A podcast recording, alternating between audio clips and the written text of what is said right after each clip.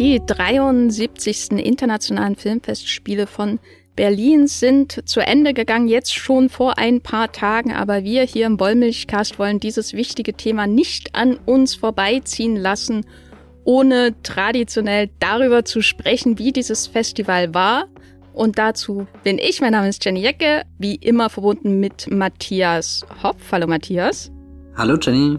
Und wir beide haben uns dieses Jahr wieder einen Gast eingeladen, und zwar Michael Müller von Blickpunkt Film. Hallo Michael, wie fühlt es sich an, nach so langer Zeit wieder im Wollmilchcast zu sein? Ich hoffe, ähm, gut.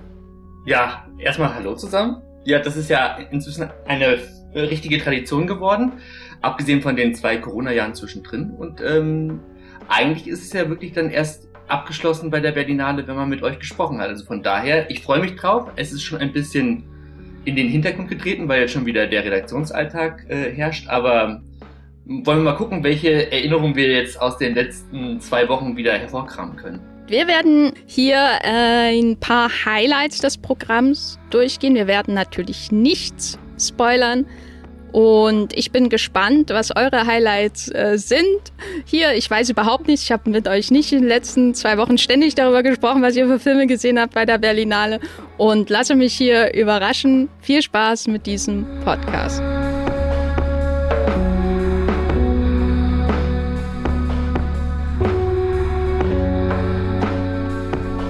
Das ist ja jetzt die vierte Ausgabe der Berlinale unter der Leitung von Carlo Chatrian als künstlerischer Leiter und Mariette Rissenbeek als Geschäftsführerin. Äh, Michael, wie hast du denn so als Beobachter dieses Festivals jetzt die Veränderung des Festivals vielleicht auch wahrgenommen? Ist eine Veränderung passiert? Weil ich finde, so nach einem Jahr Festival kann man noch so sagen, ja, vielleicht war das einfach ein anderes Filmjahr und deswegen ist der Katalog dieses Mal so gestaltet. Aber jetzt ist das schon die vierte Ausgabe. Ich glaube, da kann man schon besser Trends erkennen, oder? Also man kann auf jeden Fall jetzt mal ein Zwischenfazit ziehen. Und ähm, man muss ja auch sagen, die zwei Jahre Corona-Pandemie, da haben die beiden eigentlich mit auf dem Rücken zusammengebundenen Händen kämpfen müssen. Das war wirklich nicht einfach für sie. Und die 73. Ausgabe war jetzt eigentlich die erste normale Berlinale wieder mit Chancengleichheit zu Cannes Venedig. Und ähm, am Dienstag haben die ja auch ihre Zuschauerzahlen rausgegeben, die ja auch so eine gewisse Normalität dann wieder wiedergespiegelt haben, denn ich glaube, es sind insgesamt 320.000 Tickets verkauft worden. Vor der Pandemie waren es 330.000 Tickets, also so gesehen kann man das Ganze auch als Erfolg werten. Ich fand es einfach sehr schön, dass wir jetzt wieder diese, in Anführungsstrichen, normale Berlinale hatten, wo ähm, sehr viel wieder so gelaufen ist, wie man es eigentlich ja immer geschätzt und geliebt hat. Matthias, wie ging's äh, dir dieses Jahr? Hast du jetzt gedacht, als du äh, die Berlinale Fulltime angetreten hast, ach, jetzt endlich wieder Carlo Chatrian Time? Ich bin gerade echt schockiert gewesen, dass du gesagt hast, das ist schon das vierte Jahr, dass die beiden den Job machen, weil in meinem Kopf ist das definitiv noch nicht angekommen, was sicherlich auch an der Pandemie liegt. Ein Jahr habe ich ja komplett nicht mitgemacht. Und ich glaube, wenn ich alle meine Berlinale Jahrgänge zusammenzähle, die ich jetzt akkreditiert bin, dann habe ich ja theoretisch fast schon genauso viele Chatrian-Jahre äh, erlebt wie, wie Kostlik. Jahre. Das ist eigentlich ziemlich verblüffend, habe ich überhaupt nicht das Gefühl. Ich könnte auch nicht sagen, ich kann jetzt, äh, ich bin da rausgekommen und hatte das Gefühl, dass das war eine Chatrian Berlinale. Ich habe in meinem Kopf irgendwie abgespeichert, dass der markanteste Einschlag, den er auf dem Festival hinterlassen ist, äh, äh bisher hinterlassen hat, die Einführung der Encounters Kategorie ist und merke dann immer, wenn ich meinen Plan zusammenstelle, dass ich eigentlich für all diese interessanten Filme, die da stattfinden, immer wenig Zeit habe und denke mir immer, wenn ich am meisten über ihn als künstlerischen Leiter lernen will, müsste ich mich eigentlich in mehr der Encounters-Filme reinsetzen, aber irgendwie ist das schwer unterzubringen, abgesehen von so zwei, drei Highlights, die ganz automatisch auch aus Grund von, von ganz anderen Gründen in, in meinen Plan wandern, aber, aber keine Ahnung, ich bin generell nicht jemand, der, der sich hinsetzt und sagt, ich will alle Filme des Wettbewerbs schauen, ich will die ganze Perspektive deutsches Kino gesehen haben, sondern mein, mein Plan ist eigentlich immer Kraut und Rüben. Ja, ich, ich war früher so jemand, wie immer geschaut hat, ich, ich versuche alle Filme des Wettbewerbs ähm, zu schauen und Dieses Jahr habe ich meinen, meinen Ansatz bei dem Festival irgendwie fundamental geändert. Das hatte aber auch Arbeitsgründe, dass ich einfach weniger geschaut habe, versucht habe, mir mehr Freiräume zu schaffen. Und da ist dann auch leider bei Encounters viel hinten runtergefallen. Aber was ich so allgemein wahrgenommen habe, ist, dass der Wettbewerb doch irgendwie eine, weiß nicht, der hatte so eine Grundsolidität, oder? Michael, wie hast du denn das wahrgenommen? Weil an dem Wettbewerb wird ja die Führung des Festivals schon immer gemessen. Und dann wird immer am meisten daran rumgemeckert. Warum sind da nicht die ganz großen Namen wie in Cannes da, obwohl das ja eigentlich gar nicht vielleicht so relevant ist für Berlin, weil das unerreichbare Ziele sind und die Qualität des Wettbewerbs vielleicht als Ganzes ja wichtiger ist. Und du hast, glaube ich, von uns am meisten im Wettbewerb gesehen. Ja, wir haben eigentlich so ein bisschen die Rollen getauscht. Du konntest gucken, was du gucken wolltest und ich dagegen habe, glaube ich, ich habe nicht so viele Tage auf der Berlinale verbracht wie ihr beide wahrscheinlich. Das heißt irgendwie sechs Übernachtungen, die ich in Berlin gewesen bin. Und ich glaube, habe aber trotzdem 16 der 19 Wettbewerbsfilme geschaut. Deswegen traue ich mir da auf jeden Fall auch ein Urteil zu. Wobei man auch nochmal vorab sagen kann, Carlo Chatrian und auch Mariette Riesenbeck, der, die beiden größten Coups, die sie gelandet haben, waren eigentlich unabhängig vom Wettbewerb. Und zwar waren das ja die Jurypräsidentin Kristen Stewart und aber auch der Ehrenbär, der an Steven Spielberg verliehen wurde. Das waren jeweils große Highlights, die auch irgendwie weltweit ausgestrahlt haben. Ähm, gerade bei Kristen Stewart mit ihren eigentlich nur mit ihrer bloßen Anwesenheit auf dem roten Teppich, wenn wieder eine politische Aktion stattgefunden hat das hat auf jeden Fall der Berlinale sehr gut getan. Und ähm, von diesem Glamour, der über diese beiden Persönlichkeiten in die Berlinale getragen wurde, hätte man sich auch im Wettbewerb ein bisschen mehr gewünscht. Also du, du sagst es ja komplett richtig, Jenny. Der Wettbewerb ist das Aushängeschild, darauf schauen alle, das gucken auch normalerweise alle professionelle Journalisten.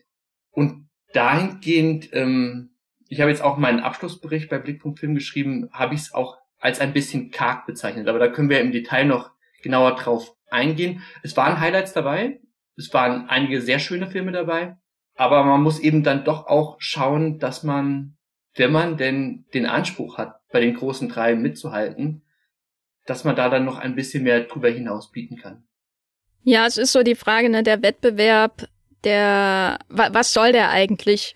ich möchte jetzt keine Grundsatzdiskussion auslösen, aber ähm, für manche ist das eben die Autorenfilmerparade oder Autorenfilmerin-Parade. Und für andere ist der Wettbewerb in solchen großen Festivals vielleicht eher so die, die Grenzerweiterung dessen, was, was möglich ist, gerade so im Mainstream Arthouse oder wie man das nennen möchte. Und wo, also das ist ja auch das, was Kahn immer so in größeren Jahrgängen ausgemacht hat, dass man nicht nur irgendwie die, den Haneke äh, und den Tarantino in einem Jahr hat, sondern dann hat man eben noch, weiß nicht, Gaspar Noé oder so, wo dann alle schreiend rausrennen. Dass, dass man auch was hat, was, was, äh, woran man sich reiben kann, was äh, für Auf, Aufsehen erregt. Und ich glaube, da habe ich ehrlich gesagt nicht viel mitbekommen an Reaktionen beim Wettbewerb der Berlinale dieses Jahr. Ja, man kann eigentlich fast so ein bisschen exemplarisch den Gewinnerfilm rausgreifen. Diesen französischen Dokumentarfilm Sur le Adamant, der ja auch, ich weiß gar nicht, ob ihr die Möglichkeit hattet, den zu schauen. Wir hatten bestimmt die Möglichkeit. Aber ihr habt sie nicht genutzt. Ja, weil das ist eben vielleicht zur Erklärung, ähm, wir können ja nicht schauen, was wir wollen. sondern wir schauen ein, ein bestimmtes Minimum an Filmen, was für die Zielgruppe von unserem Arbeitgeber Moviepilot quasi interessant ist. Und deswegen fallen dann eben hin, hin und wieder auch solche Filme runter. Und das vielleicht als Erklärung, warum ich äh, diesmal wieder mal den Gewinner nicht gesehen habe. Und Matthias auch nicht. Nee, aber ich, also mach mir das auch nie zum Ziel, irgendwie jetzt Wettbewerb zu gucken in der Hoffnung, dass der Gewinner dabei ist. Ich glaube, letztes Jahr hatte das ganz glücklich hingehauen, dass äh, da war doch Alcaraz der Gewinner und der lag dann tatsächlich am allerletzten Tag, am Publikumstag, dem Sonntag, äh, nochmal in so einer, weiß nicht, Nachmittagsvorstellung im Kubix und dann habe ich mir schnell eine Vorstellung geschnappt und saß da dann wirklich gehypt drin, weil ich dachte, oh Gott, du schaust jetzt endlich mal den Gewinnerfilm auf der Berlinale. Und da war der halt auch ganz nett, aber halt auch nicht ansatzweise so, so, so stark wie andere Filme, die ich davor auf dem Festival gesehen habe. Insofern, es ist schon irgendwie eine aufregende Erfahrung, äh, auf dem Festival dann selbst noch zu, zu sitzen und, und zu wissen, da, da sind gerade ganz viele Menschen um dich rum, die, dem auch entgegenfiebern, weil sie eben am Abend davor die Preisverleihung mitgekriegt haben. Aber es ist jetzt, ich lasse mich lieber von meinen Interessen leiten und Filme, die ich empfohlen bekomme, als dass ich irgendwie versuche, irgendwelche Theorien und Rechnungen aufzustellen, welcher Film hat die größte Wahrscheinlichkeit, da den Goldenen Bären oder so zu gewinnen, weil ja, das, das ist eigentlich für mich komplett irrelevant irgendwie bei diesem Festival. Ihr müsst euch ja auch gar nicht rechtfertigen. Ich wollte den halt nur herausgreifen, weil. Doch, müssen wir. Habt ihr auch getan, aber ähm, es ist ja wirklich schon allein der Titel oder der Name des Regisseurs. Da fängt's ja schon mal an. Ne? Also, und auch wie der ganze im, komplett im Wettbewerb programmiert war. Der lief ja wirklich ähm, nach dem ersten Wochenende, Montagabend, und hatte dann aber ein Presseembargo bis Freitagnachmittag. Also wirklich einen Tag bis zur Preisvergabe. Es war quasi der Presse gar nicht möglich, großartig für den zu hypen oder zu werben. Das kam dann wirklich alles erst mit der wirklich sehr überraschenden Preisverleihung am Samstagabend. Und ähm, da muss ja mal wirklich erstmal erklären, okay, was ist denn eine Adamant? Ähm, eine Tagesklinik auf der Seine in Paris. Es geht um ähm, Menschen mit geistigen Erkrankungen, die dort ihre Freizeit verbringen können. Das ist ja jetzt auch nichts, wo dann zum Beispiel die Kinobetreiber aufschreien und sagen, juhu, wir haben den nächsten Blockbuster für uns im Kino. Es gibt, glaube ich, auch noch gar keinen deutschen Verleih für den Film, wobei der wirklich, wie gesagt, einer der, der starken ähm, Wettbewerbskandidaten ist, meiner Meinung nach. Und ich den, die Preisvergabe an ihn, den, den Goldenen Bären, auch, auch einer, einerseits sehr sympathisch finde, aber es eben auch so ein bisschen für die, naja, generell für die Atmosphäre im Wettbewerb steht, was da denn alles so mit dabei war und wie attraktiv das Ganze dann auch für zum Beispiel die deutschen Kinos ist, die jetzt zum Beispiel vom Blickpunkt Film aus genauer betrachtet werden, was, was ja sehr wichtig ist, dass da wieder Filme reinkommen, die die Leute auch gucken wollen. Ja, ich meine, das Ding ist ja auch, was bringt der Bär, ne, um mal die nächste Grundsatzfrage zu bringen, weil darüber habe ich mir, nachdem der Film als Gewinner bekannt gegeben wurde, doch äh, etwas intensiver Gedanken gemacht, als ich äh, mit dem Fahrrad äh, von Suzume in der Verti Music Hall nach Hause gefahren bin in der Nacht am Samstag. Da habe ich doch nachgedacht, weil, weil äh, Matthias, du ja Alcaraz erwähnt hast und ich denke, man hätte letztes Jahr sich auch anderen Film diesen Preis geben können, aber ich musste dann doch dran denken, dass mir irgendwie ein Tweet der New York Times kurz vor Beginn der Berlinale in die Timeline gespült wurde, wo es darum geht, dass Alcaraz äh, irgendwie in den USA in irgendeiner Form gezeigt wird, der goldene Bärengewinner. Und da hatte ich dann so die Vorstellung, ja, ich meine bei der Palme und dem äh, äh, äh, der, dem Kätzchen, dem Kätzchen in mhm. Venedig, da finde ich, hat das irgendwie schon für mich auch so eine filmhistorische Bedeutung. Deswegen bin ich immer enttäuscht, wenn die so, weiß nicht, Ruben Östlund-Filme auszeichnen oder so. Aber beim Bären denke ich dann immer auch so ein bisschen an so ein Charity-Projekt, äh, wo ich das Gefühl habe, dass die, der, der Bär, den nimmt ja sowieso niemand so richtig ernst, so wie die Palme ernst genommen wird. Aber er pusht Filme, die es brauchen. Und der Petzold, so sehr ich ihn zum Beispiel mag, äh, braucht das vielleicht gar nicht, den Bären. Und wenn man sich alle Filme im Wettbewerb anschaut, ist das vielleicht gerade die Doku über das Schiff in der oder die Klinik auf der Seine, äh, die den Bären benötigt. Aber das ist vielleicht auch so eine große Diskussion, die ich ja aufmache, die äh, ja einen ganz eigenen Podcast einnehmen könnte. Ich meine, das ich Grundlegende... Glaube, diese, ja? Ach nö, sag du, ich habe nichts Vernünftiges. ich dachte nur, dieser Bär wird auf jeden Fall dem Film was bringen. Also nicht sowieso die weltweite Aufmerksamkeit, die man hat und sich fragt, was ist das eigentlich? Aber auch ähm, bei Twitter schrieb er dann auch irgendwie direkt nach äh, der Bekanntgabe des Goldenen Bären ähm, Emmanuel Macron, der, der sich äh, bedankte bei dem Filmemacher und meinte, wie, wie wichtig auch das Ganze sei, was er da ähm, äh, dokumentiert hat mit seinem Film. Ähm, weil es da, glaube ich, auch eine größere Diskussion gerade in Frankreich um das Gesundheitssystem gibt und da wären wir aber auch wieder bei eher politischen Möglichkeiten, die so ein goldener Bär dann einem gibt. Aber ja, wie gesagt, es ist auch ein bisschen bezeichnend für den gesamten Wettbewerb, wo es auf jeden Fall Sachen gab, worüber wir auch noch sprechen werden, die mehr Publikumpotenzial haben werden als, als dieser Film. Ja, ich, ich finde auf jeden Fall, ähm, so als Fan von Kristen Stewart äh, waren es interessante Entscheidungen, die da getroffen wurden in der Jury. Ähm, ich kann mir nicht vorstellen, dass es sehr viel Feedback von Johnny Toe gab, der äh, äh, ich habe mir da die ganze Zeit. glaube ich, schon Verständigungsprobleme ganz am Anfang auf der Pressekonferenz. Ja, die, ja, das war alles sehr unglücklich, was da auf der Pressekonferenz gelaufen ist, äh, weil er, glaube ich, sehr interessante Dinge gesagt hat, aber das kam durch die Instant-Übersetzung nicht wirklich rüber, vollständig, aber hinterher haben es dann insbesondere Menschen aus Hongkong quasi mit englischsprachigen Subtitles versehen und das ist dann auch in, in Kreisen bei Twitter viral gegangen, was er erzählt hat ähm, über über die Problematik, dass äh, autoritäre Regime quasi als erstes das Kino zerstören. Ähm, und das ist ja jetzt nichts, was man einfach so als chinesischsprachiger Filmemacher, insbesondere einer wie er, der ja auch lange Zeit im, im Festland chinesischen Mainstream-Kino aktiv war, einfach so mal dahin sagt.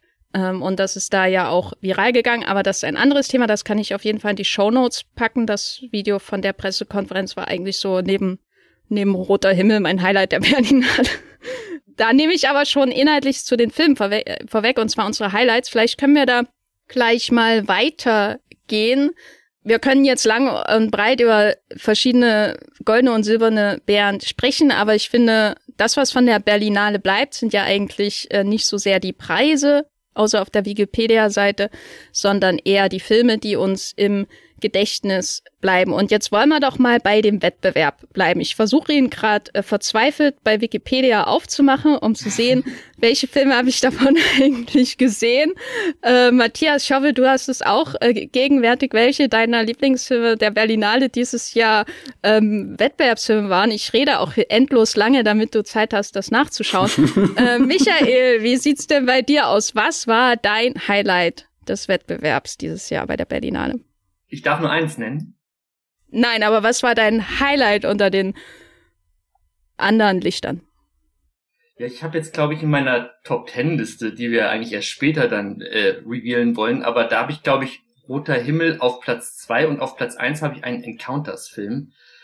Wobei ich eigentlich drei Wettbewerbsfilme eigentlich so emotional ziemlich auf einer Ebene habe. Also es ist der, der Petzold, es ist der chinesische Film Der schattenlose Turm von Sang Lu und es ist aber auch der Sundance-Film Past Lives von Celine Song. Das sind eigentlich alles drei jeweils Liebesfilme mit ganz unterschiedlichen Duktus, mit einer ganz anderen Herangehensweise und Erzählung, aber die haben mir eigentlich alle mit am besten gefallen, weil ich die auch über mein persönliches Empfinden hinaus auch einfach als sehr, sehr gut gemachte Filme empfunden habe.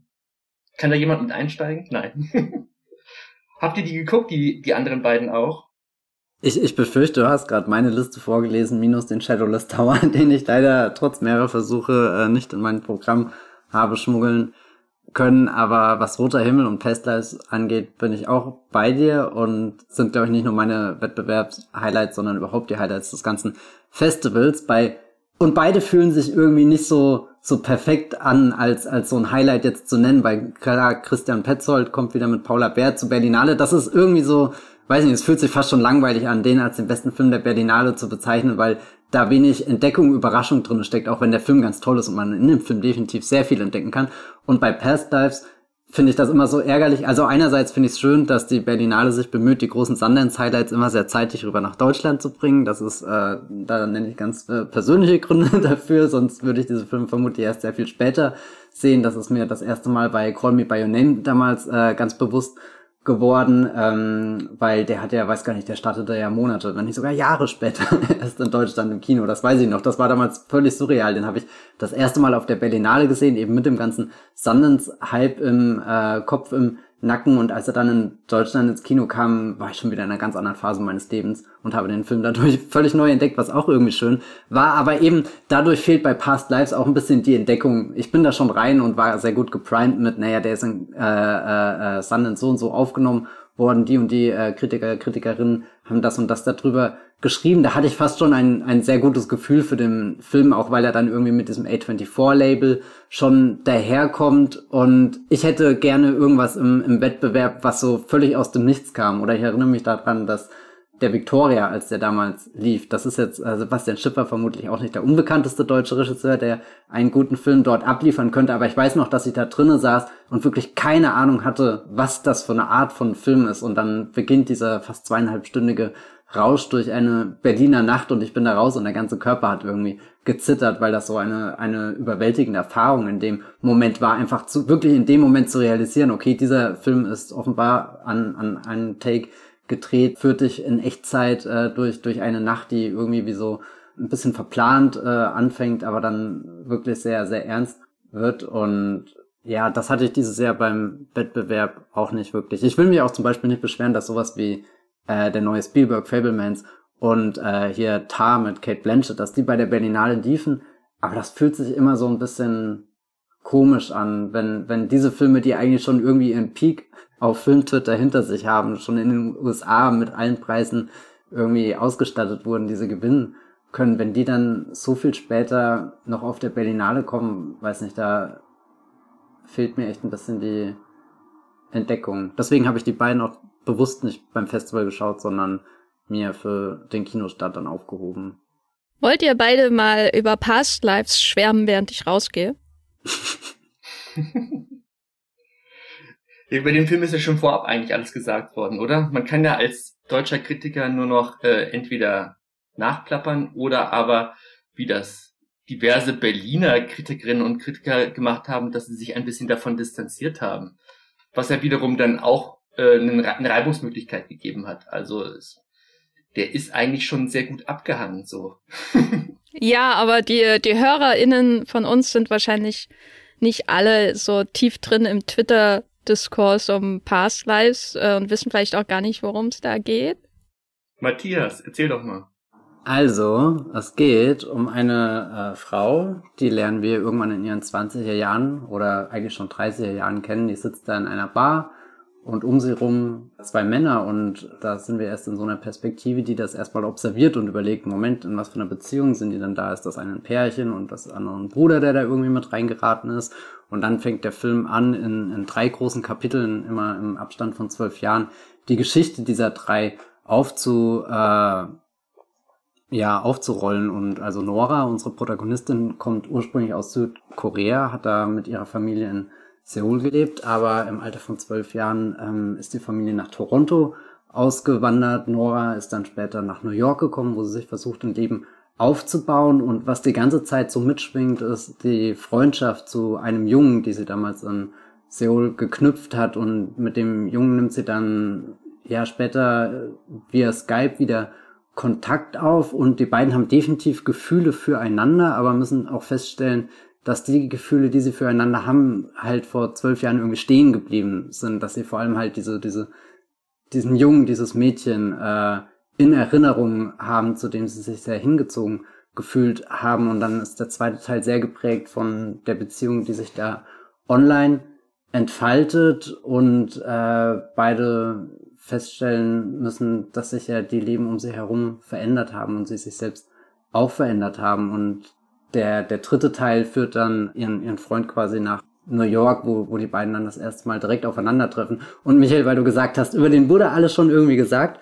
Äh, ja, ich habe auch viel über den Film gelesen. Ein so ein Film, der immer wieder aufgetaucht ist, ist äh, hier Begegnungen von David Lean zum Beispiel als Vergleich und die Bevor äh, Midnight Sunset äh, Filme von, von Richard Linklater, was ich aber nirgendwo gelesen habe und worüber ich bei Movieplot geschrieben habe, dass mich der Film unfassbar an Schlaflos in Seattle erinnert hat. Äh, wer den Wollmilchcast schon länger hört, weiß, dass Schlaflos in Seattle eine längere Geschichte hier hat.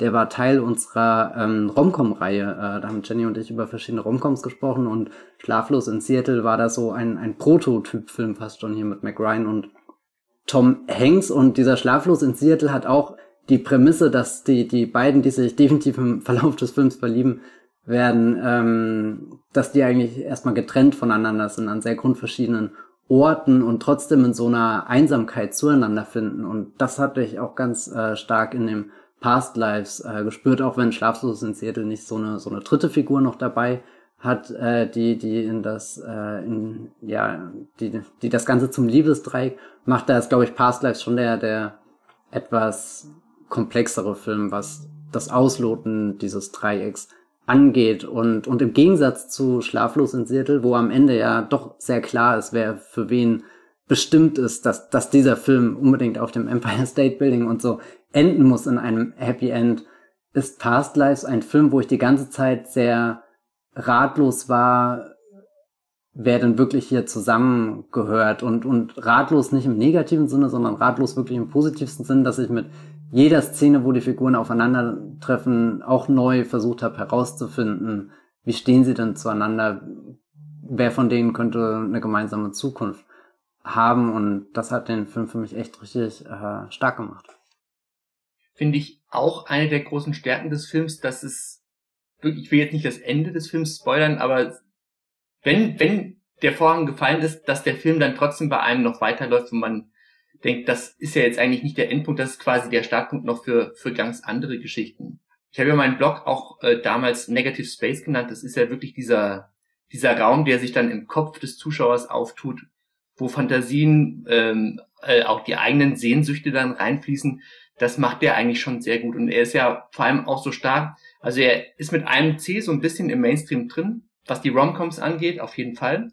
Aber er ist eben dann auch in der Erzählweise sehr viel cineastischer, weil er eben vor allem mit Auslassungen arbeitet, die eben dann auch wieder Raum für, für die eigenen äh, Ideen des, des Zuschauers dann geben. Ähm, ich finde auch die von dir beschriebene Anfangsszene ist sehr wichtig für den Film, weil es eben nicht um die zwei Leute, die im Off über die eigentlichen Protagonisten äh, sprechen, geht, weil das wären ungefähr 95 Prozent aller Romcoms. Da würde es eigentlich immer dann um die im Off Sprechenden gehen, die da quasi ihre Kreativität äh, ausstellen bei einem Date und dann halt ihre ganz eigenen Probleme haben. Und eigentlich ist der Film, also Past Lives, dann wirklich, wie lang geht der? 90 Minuten, zwei Stunden, füllt er diese eigentlich leere Szenerie, von der man noch keine Ahnung hat, so mit Emotionen. Und wenn man dann wieder zu diesem Zeitpunkt bei der gleichen Szene angekommen ist, dann bedeutet sie wirklich was. Also ich bin ja auch äh, Fan halt von diesen klassischen Screwball-Comedies. Man darf keine allzu großen Namen im Mund führen, weil das eigentlich dann auch dem Film nur auf die Füße fallen kann. Aber ich, ich habe mich schon so ein bisschen erinnert gefühlt an, an, an die, die, die großen amerikanischen Komödien von früher, aber eben in einer moderneren Variante, wo auch eigentlich sehr viel Koreanisch gesprochen wird. Ähm, es äh, teilweise auch ein bisschen esoterisch angehaucht ist, was ja auch dem einen oder anderen nicht so wirklich gefallen hat. Aber da kann ich eigentlich nur meinen äh, Lieblingsfilmphilosophen Slavoj Žižek äh, zitieren, der ja auch meint, dass wir heutzutage in einer Welt leben, wo Ideologien oder aber auch Glaube funktioniert, obwohl man eigentlich nicht wirklich selbst dran glaubt. Und das ist auch bei Past Lives sehr gut nachzuvollziehen. Da wird ja dieses ähm, koreanische Wort für Schicksal äh, und Beziehung äh, genannt. Ähm, was dann auch, glaube ich, irgendwie mit, dass man sich in früheren Leben schon mal kennengelernt hat. Und ähm, die, die Hauptfigur glaubt selbst gar nicht dran, aber es, es funktioniert für diesen Film auf jeden Fall trotzdem sehr gut. Injun äh, ja, ja. habe ich gerade dem Wikipedia-Eintrag für Past Lives entnommen, den ich ähm, gespannt gelesen habe, während ich euch zugehört habe mit größtem Interesse. Nein, also Past Lives äh, fand ich auch okay mein Grundproblem, ohne jetzt zu weit auszuholen, weil ich glaube, wir machen ja jetzt keinen Past Lives Podcast, ist eher so diese äh, betonte delikate Herangehensweise, die mich irgendwann einfach nur noch genervt hat. Also der hatte sowas von ähm, so einem, einem Origami-Gebilde, das in einem Fahrstuhl mit sehr viel Fahrstuhlmusik steht und rauf und runter fährt und äh, kein Lufthauch darf daran ähm, sonst ähm, äh, wird das quasi aus dem Gleichgewicht gebracht. Also es kam mir manchmal fast schon hermetisch vor, so diese Ästhetik, während ich bei der eigentlich Geschichte wirklich, da war ich ähm, voll dabei. Also das ist äh, äh, etwas, was mich auch von Anfang an, jetzt nicht unbedingt dieser Prolog, den ich sehr gestelzt fand, aber sobald man die Kinder find, äh, sieht und ähm, diese Erfahrung, dass man da herausgerissen wird als Kind aus der Welt, aber gleichzeitig öffnet sich dann eben auch was Neues und die Frage, was nimmt man denn eigentlich mit und was lässt man zurück und was ähm, versteckt sich vielleicht denn im Kofferraum sozusagen des Geistes und äh, äh, man merkt dann erst 10, 20 Jahre später, wie, wie wichtig, wichtig es einem doch war. Das fand ich alles hoch faszinierend. Ich hatte eher so Probleme mit der Ästhetik des Films, die äh, für mich erst wirklich am Ende irgendwie entschlackt wurde, äh, wirklich in den finalen Momenten. Da hatte ich dann diesen Moment, wo ich dachte, ah, jetzt wird das Geröll beiseite geschoben und ich kann nur noch das sehen, was eigentlich wirklich interessiert. ähm, nämlich Harte Entscheidung. Und das ähm, hat mich sehr, sehr mitgenommen dann doch. Also eine einzelne Träne lief über meine Wange. Und äh, ein Film, bevor wir vielleicht zu Roter Himmel kommen, wo ich einfach mal abklopfen wollte, wie er bei euch angekommen ist, weil dafür gab es auch sehr, sehr viel Hype äh, in den sozialen Medien. Und damit meine ich insbesondere meine Twitter-Timeline und äh, Letterboxd, äh, ist äh, Music von Angela Schanelik, die ja auch ausgezeichnet wurde. Könnt ihr mir da kurz euren Take geben? Falls das möglich ist bei einem Film dieser Regisseurin. Hast du den gesehen, Matthias? Ich habe ihn gesehen. Dann deine Meinung. du drückst dich hier aber. Na, ähm, ich mochte den Ich war zu Hause aber, der vor ein paar Jahren äh, von Schanedek schon im Wettbewerb lief, den mochte ich damals sehr und ich war sehr gespannt, wie, wie Music ist, auch weil ich mich dran erinnern kann, Jenny und ich waren äh, Anfang des Jahres bei äh, Sascha hier im Pewcast zu Gast und da habe ich völlig äh, fassungslos den Plot vorgelesen und nicht äh, gerafft, dass das immer nur die Oedipus-Geschichte ist. Aber dieses Vorwissen hat mir, glaube ich, sehr geholfen, in den Film reinzufinden, weil ich glaube, ich wäre sehr verloren gewesen, hätte ich diesen Music sehr unvorbereitet geschaut. Und ehrlich gesagt ist das oft mein Modus bei, bei Filmen von der Berlinale, wo ich jetzt nicht, äh, wo ich nicht explizit drüber ähm, schreiben muss. Ich setze mich in sehr viele Filme einfach nur aufgrund eines Namens oder äh, meinetwegen sogar aufgrund des Bilds oder so hinein und weiß gar nichts über sie und, und das versuche ich auch oft auszukosten, weil das ist ehrlich gesagt selten der Fall, dass ich einen Film so, so unberührt irgendwie gucken kann. Meistens kennt man dann doch schon das Poster, irgendwie in den Trailer hat mal da irgendwas aufgeschnappt, während bei der Berlinale existiert wirklich eine, eine Hülle und Fülle an Filmen, wo, wo, wo ich meistens nicht mal wirklich den Titel äh, sagen kann, wenn mich jemand fragt, was ich gleich schaue, was auch mit dem Festival äh, öfter mal ähm, passiert. Aber eben bei Music, glaube ich, kann es nicht schaden, wenn man so ein bisschen einen grundlegenden Kontext hat, was das für eine Geschichte ist, die einen erwartet, weil es ist keine klassische Oedipus-Erzählung, sondern es ist sehr, ähm, ich würde mal sagen, sehr Schanelek-typisch, sehr, sehr abstrakt, sehr, sehr langsam, sehr viele Bilder, die auf den ersten Blick recht einfach wirken in ihrer Konstruktion, in dem, was sie zeigen, auch in dem, wie sie aneinandergereiht äh, sind, aber eigentlich schon eine große Tiefe haben, in der man sich verlieren kann und wo man sehr viel anfängt über die Figuren und vor allem auch um die Umgebung nachzudenken, in denen sie sich befinden. Ich muss gestehen, mir hat die zweite Hälfte deutlich besser gefallen, wo auch das, äh, das Music, das Musikelement ein bisschen deutlicher wird und vor allem hat der Film eine der schönsten Schlussszenen des ganzen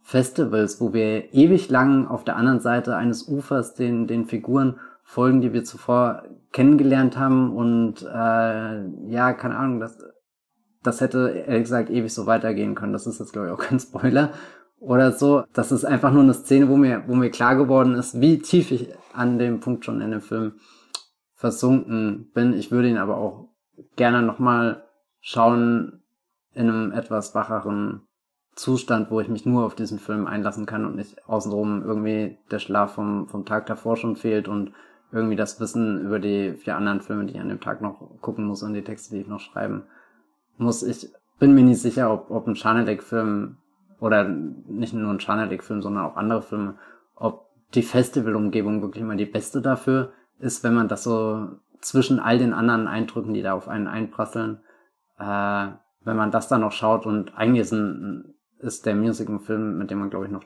deutlich mehr Zeit verbringen könnte. Ja. Ja, ich finde, das ist wäre auch, äh, glaube ich, mein Fazit, soweit man ein Fazit zu dem Film äh, treffen kann, weil ich, ich hatte ähm, eine etwas andere Seherfahrung, weil ich äh, lege immer so eine Berlinale Tabelle an äh, wo alle Filme drinne sind im Programm, also alle Spielfilme. Und dann können wir gucken, mm, was gibt's für Synopsen, wer ist der, wer macht Regie, äh, wer spielt mit und so. Und dann können wir die Filme verteilen sozusagen. Das heißt, dann gehen dann irgendwie so 200, 300 Filme so durch meinen mein Maus äh, durch und Copy und Pasten und hier und da lese ich mir natürlich auch die Synopsen durch, weil man ja da auch erkennt, ah, hier ist, äh, hier klingt es, als äh, wäre ein Genrefilm versteckt unter der Synopsis und so. Und beim Music habe ich das garantiert auch durchgelesen, komplett vergessen. Ich habe auch alles vergessen, was wir im Pewcast gesagt haben. Und ich saß da wirklich drinnen und dachte so nach einer Stunde, es wirkt schon so wie so eine griechische Sage. Es kommt mir irgendwie bekannt vor.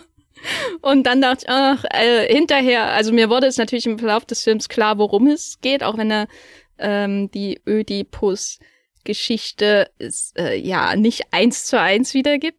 Aber hinterher dachte ich auch, eigentlich müsste ich den jetzt nochmal schauen, um einfach nochmal ihn mit einem anderen Mindset wahrzunehmen, von Anfang an auch vielleicht darauf abzutasten, äh, wo man diese Elemente der Geschichte sieht und wie sie das um, äh, wie sie damit umgeht und so weiter und so fort. Also würde ich sagen, Schanelek nochmal gucken.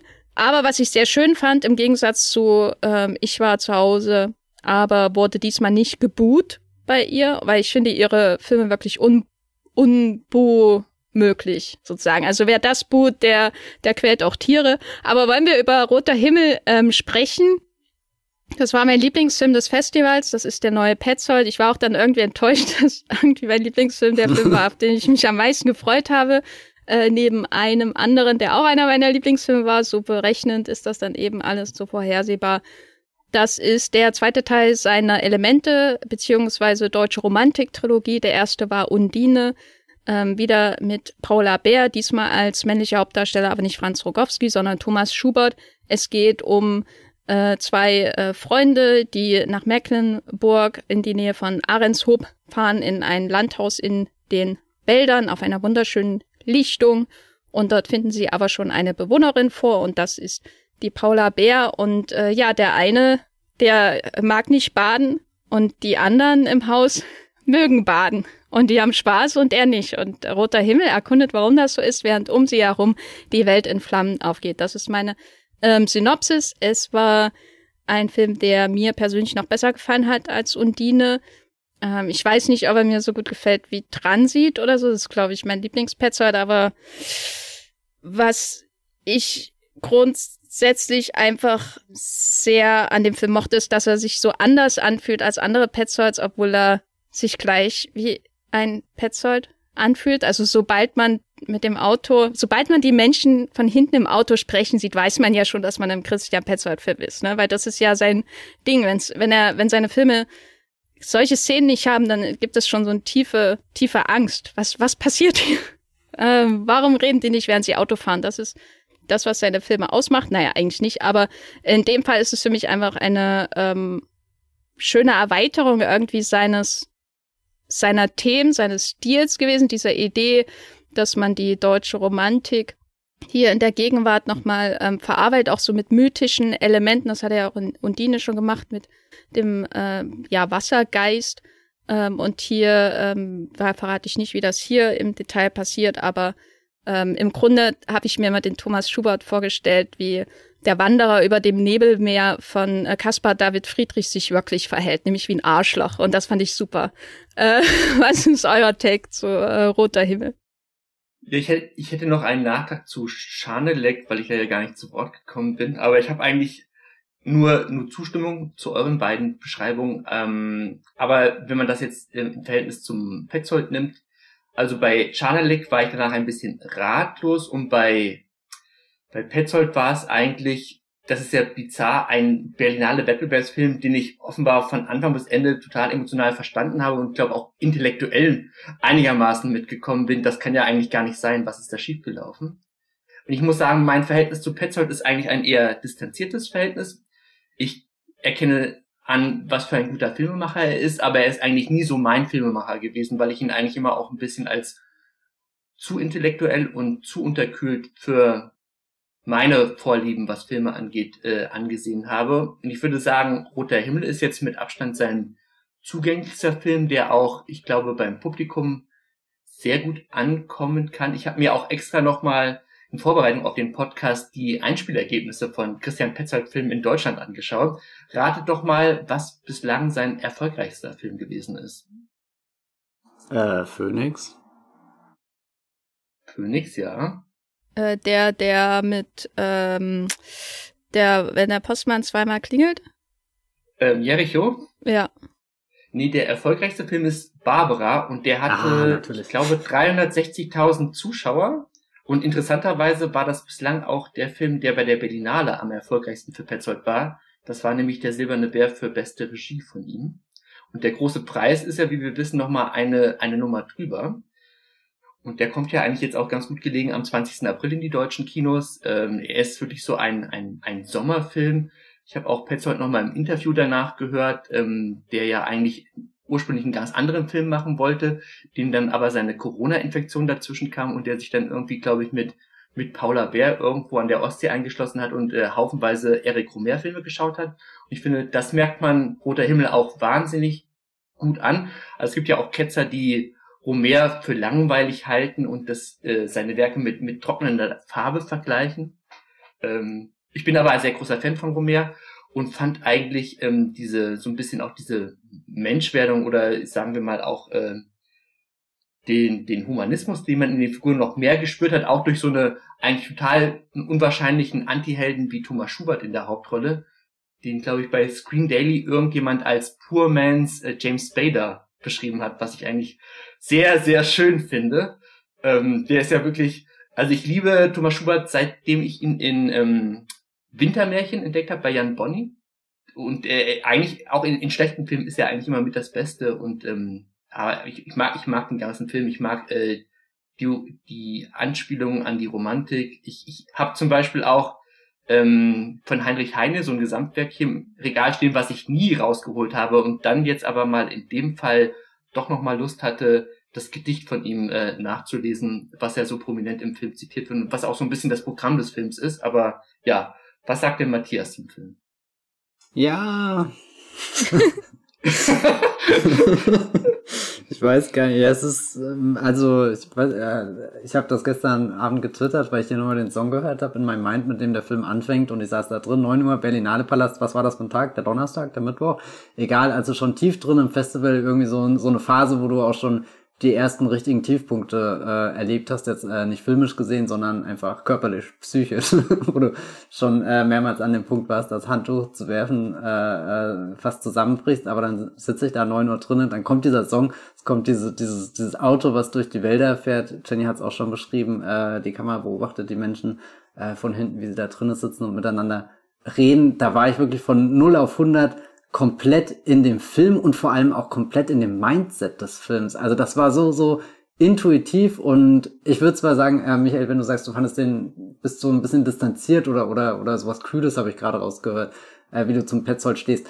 Mm, ich weiß nicht, ob ich das schon immer so nachvollziehen kann. Transit ist jetzt, glaube ich, nicht so der, der Film, der dich mit offenen Armen empfängt, aber auch schon einer, den ich, den ich immer für sehr, sehr äh, gefühlvoll und auch teilweise echt warm empfunden habe, äh, auch wenn, wenn der in einer sehr beklemmten Situation angesiedelt ist und Undine ist ja sowieso ein purer Rausch in äh, grünen Gefühlen, äh, grün, weil, weil der Film so viel in, in, in weltlicher Umgebung und so ähm, spielt, aber trotzdem dieser rote Himmel-Einstieg, weiß nicht, es hat sich angefühlt, als hätte ich den Film schon vor 20 Jahren gesehen und seitdem jeden Tag, das ist echt bizarr.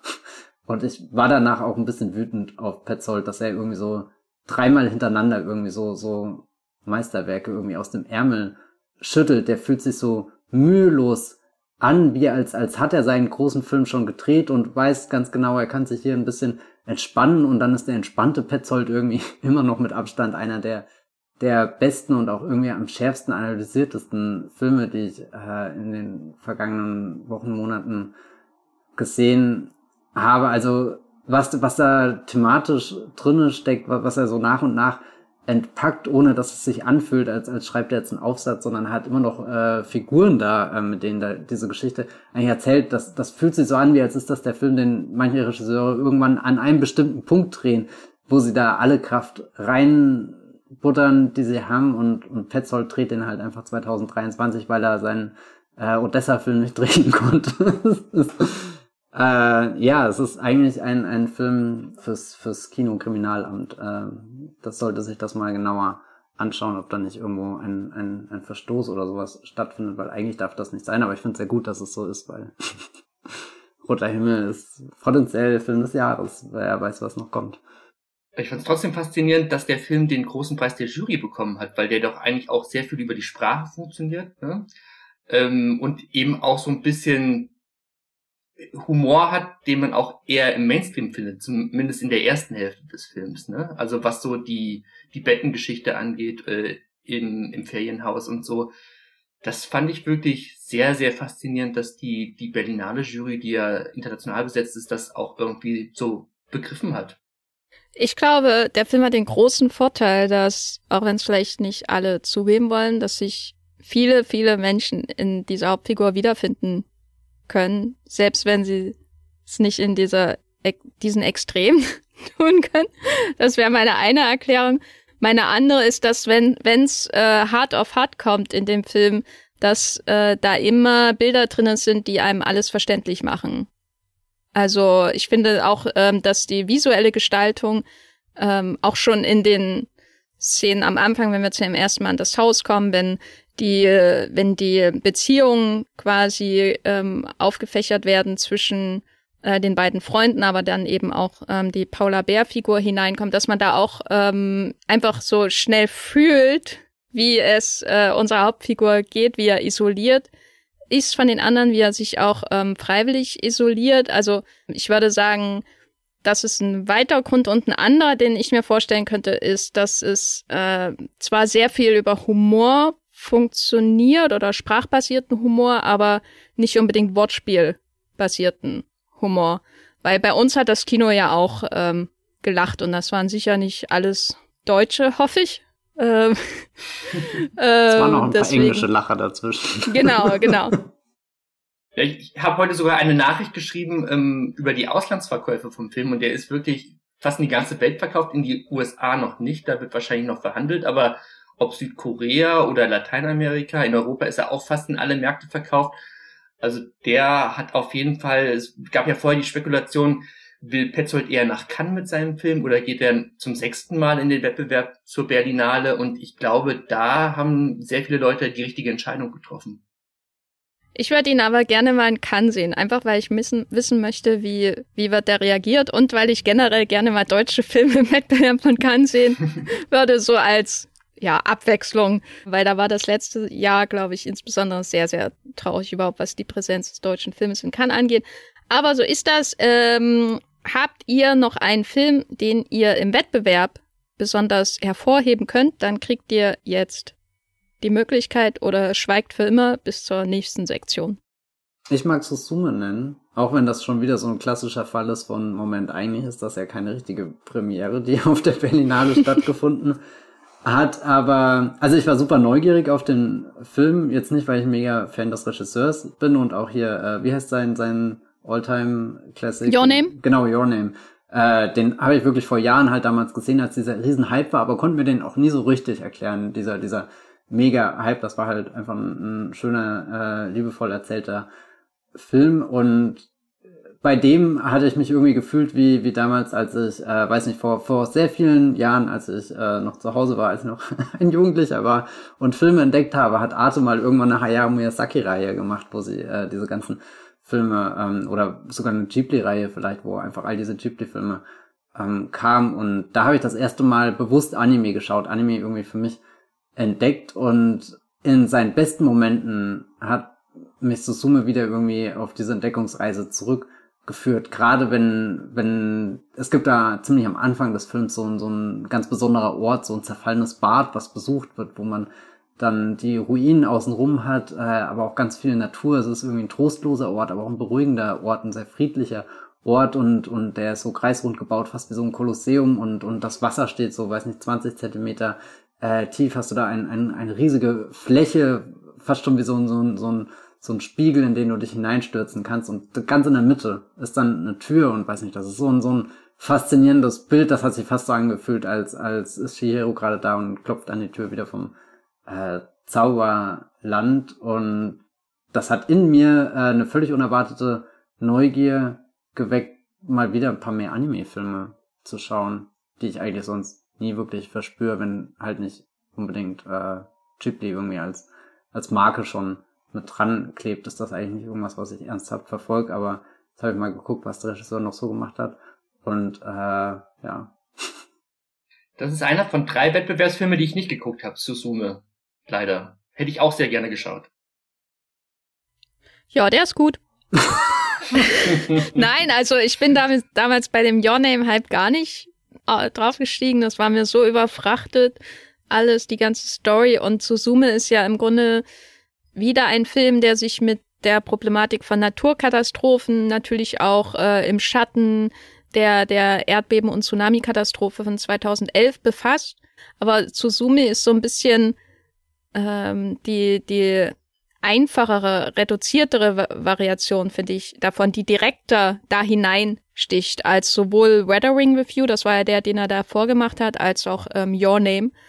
Und äh, da hat, muss ich sagen, hat Suzume sich in seiner im geradlinigen Road-Movie-Story ähm, natürlich auch wieder mit einer traumatisierten Protagonistin, wie das heute in allen Filmen so sein muss, außer bei Christian Petzold offensichtlich, ähm, doch mehr gepackt. Also auch weil man da so diese, finde ich schon sehr ähm, bewundernswerte Gratwanderung hat zwischen diesen skurrilen Roadmovie-Erlebnissen, diese, diese Hauptfigur Suzume, ähm, die da wirklich ähm, vom Süden Japans Richtung Norden reist, aber eben mit einem sprechenden Stuhl und mit einer wunderbaren Katze. Also die Katze ist ja wirklich, ich finde, die beste Berlinale Katze seit damals die Katze in dem Hong Sang-soo-Film, äh, wo sie sich da an der Tür treffen. Ich weiß nicht mehr, mhm. wie der heißt. War das The Women Who Left? Äh, The Women Who Lived. Das kann sein, ja. Also diese Katze in Suzume, die ist ja, also nicht nur, weil sie ein, sofort ein Influencer wird im Grunde als Social Media Star, die ist äh, wirklich so herzallerliebst äh, infernalisch ähm, dass man sich sofort in sie verliebt. Und gleichzeitig hat er, also das macht ja alles sehr viel Spaß dazu zu schauen, gleichzeitig hat er da eben diese immer mehr in die Story hineinkriechende, dunkle, traumatische Seite. Und dass er dazwischen nicht irgendwie ähm, sein, seine Balance verliert, fand ich wirklich beeindruckend. Also wie er das macht, weil ich habe seine Filme bisher auch nicht so sehr mit Humor assoziiert, aber ich habe auch nicht die Filme vor äh, Your Name, glaube ich, gesehen von äh, Makoto Shinkai. Ich wollte noch einen Film erwähnen, äh, den hat Michael, glaube ich, schon erwähnt in seinen Top äh, und zwar The Shadowless Tower. Yay. ähm, wo ich den Inhalt vielleicht so beschreiben würde, es geht um einen Foodblogger, also für mich so schon die, die Fi Figur in, in einem ganzen Wettbewerb, die mir persönlich am nächsten ist. äh, ein Foodblogger, äh, der durch äh, Beijing läuft. Und manchmal läuft er rückwärts und manchmal läuft er vorwärts und ist im Grunde ein Film, der die Auswirkungen der Vergangenheit auf die Gegenwart betrachtet, was super nichtssagend äh, klingt, aber es geht eben um Geschichten der Eltern, die sich im Geschichten, in dem, im Leben der, der Kinder, die erwachsen geworden sind, mittlerweile irgendwie auch so wie so, wie so Steine, die ins Wasser fallen, so wellenartig dann ähm, wiederfinden. Ähm, und äh, das war für mich einer der großen Entdeckungen, was eigentlich auch wieder falsch ist, weil es gibt, glaube ich, immer bei der Berlinale so einen fast dreistündigen chinesischen Film, dem ich viereinhalb Sterne bei Letterbox gebe. Äh, insofern, das war er diesmal. Und ich hoffe, The Shadowless Tower kommt auch nach Deutschland, ähm, weil der hat auch einen ganz, ganz tollen, wirklich, ja, Cameo kann man eigentlich nicht sagen. Es ist eigentlich eine größere Rolle, aber von einem der großen Regisseure der ähm, fünften Generation äh, des chinesischen Filmgeschichte, die nennt man ja fünfte Generation, Chen Kai-ge und Zhang Yimou gehören dazu und das ist eben der Tian Zhuang Zhuang und der spielt da eine Figur, zu der die Hauptfigur reist später im Film. Wenn man weiß, wie der aussieht und den dann sieht in dieser Rolle, dann geht einem einfach nur das Herz auf als chinesischer Filmfan. Aber das ist nicht der einzige Grund, warum ich ihm viereinhalb Sterne gegeben habe. Der war einfach sehr, sehr schön. Und ich habe auch nicht verstanden, warum die Jury den nicht auszeichnen wollte. Offenbar war kein, kein Preis mehr frei dafür, aber vielleicht war der auch einfach wieder zu gut, wie Past Lives auch zu gut war. Ähm, ich fand den auch irgendwie auch so in der Erzählweise, so wie ein großer Meister eigentlich erzählt, so auch so, so scheinbar mühelos. Ähm, ich fand auch, wie er China zeichnet, habe ich auch noch nicht so gesehen, ist ja eher so wie äh, Ashka Fahadi bei Nada und Semin auch den Iran zeichnet. Also es ist jetzt nicht so ein, ein, eine offensichtliche Anklage gegen ein, ein Regime, aber man merkt auch eigentlich in sehr vielen Details, was da alles in der Gesellschaft schiefläuft. Aber es ist eben deutlich subtiler erzählt, als das so manch anderer Film macht. Ja. Hast du noch einen anderen Film, den du hier den äh, etablierten Wollmilchcast Push geben möchtest im Wettbewerb, äh, Michael? Der wird dann sowas von abgehen in den Kinos. Nö, ich bin eigentlich zufriedengestellt. Wir könnten noch mal ganz kurz über die vielen deutschen Filme sprechen, wenn ihr die gesehen habt, aber eigentlich haben wir mit Roter Himmel da auch das, das absolute Highlight herausgegriffen. Ähm, ich, ich mochte auch noch gerne, irgendwann werden wir uns alles erzählen von Emily Artef, beziehungsweise sie ist ja nur die Regisseurin und die Buchautorin der Vorlage ist jemand anderes, aber ähm, mit dem konnte ich auch sehr viel anfangen, wobei er deutlich dezenter war, als ich ihn mir eigentlich vorgestellt habe. Aber erhofft habe? das, also das wäre zum Beispiel ein Film gewesen, da dachte ich vielleicht, da könnte ein kleiner Skandal dahinter stecken, um auch ein bisschen mehr Aufsehen äh, zu erregen. Aber äh, dann war es eigentlich einfach nur ein guter deutscher Film. So. Was hat er denn? Was ja auch nicht der schlechteste ist. Ja, also hinsichtlich der, der Sexszenen, die so. ähm, ja eigentlich immer bei, bei großen Arthouse-Festivals eventuell für sowas äh, herhalten müssen dann, ja. Aber Na, der ist, waren die mit Einwilligung der Figuren oder nicht? ich finde, es sollte verboten werden, Sexszenen allgemein. Ach so, ja. Das ist äh, ein, ein dystopisches Filmfestival der Zukunft, in dem ich nicht teilnehmen will. ja, also mein, mein großes Vorbild äh, war schon immer Joseph Breen. Ähm, der hat das da, damals nämlich richtig guten Job gemacht mit dem Haze Code. Ähm, aber äh, wo wir deutsche Filme erwähnen, ähm, ich war sehr enttäuscht von Ingeborg Bachmann, Reise in die Wüste von Margarete von Trotter, damit dieser Film ja auch einmal im Wollmilchcast erwähnt wird, äh, der von Sexszenen auf jeden Fall noch mehr profitiert hätte, auch wenn ich nicht weiß, ob die wirklich lebendiger gewesen wären als die eine große, die da im Film vorkommt, die aussieht wie, ich weiß nicht, naja, einfach in jeder Hinsicht unsexy, sag ich's mal so. Und einen wollte ich noch erwähnen, lobend, und zwar den äh, Bis ans Ende der Nacht von Christoph Hochhäusler, der, glaube ich, gar nicht gut ankam. Also ich war echt schockiert manchmal von den Bewertungen meiner, meiner, meiner Letterbox Peer Group aber ich nehme an, Schanelek und Petzold haben einfach zu, zu hoch, äh, einfach so, dass, dass die Messlatte zu hoch gelegt. Da waren die Sterne alle schon rausgegeben, ja. Ja, ich, ich verstehe auch, warum er nicht so gut ankommt, weil er, weil er schon etwas ähm, zerfahren ähm, wirkt und ich fand auch teilweise einfach gestellt. Ähm, das liegt aber, glaube ich, auch daran, dass, äh, da hatten Matthias und ich auch hinterher drüber gesprochen, dass ja ein Film über zumindest 50 Prozent der Hauptdarstellenden sind ja quasi Menschen, die Rollen spielen. Und äh, ich hab, fand das schon manchmal etwas auffällig, wie theaterhaft da insbesondere der Hauptdarsteller des Films spricht. Aber war trotzdem einfach erfreut, dass ich mal einen, einen deutschen Genrefilm äh, im Wettbewerb der Berlinale sehe, wo Waffen gezückt werden und wo sich düstere Treffen mitten in der Nacht äh, abgehalten werden und wo auch ein wunderbarer Drogenboss äh, eine Rolle spielt, der einfach ein super netter Kumpel ist und dir in deinen Beziehungsproblemen hilft. Das fand ich sehr schön, einfach so als Unterlaufen des äh, der Genreerwartung, die der Film liefert, äh, was der, dass der Film liefert, aber andererseits war er, glaube ich, auch, weiß nicht, ich hätte ihn mir manchmal einfach ein bisschen klarer, konziser gewünscht, als er dann war, aber ich bin ja auch keine Filmmacherin. Was weiß ich schon.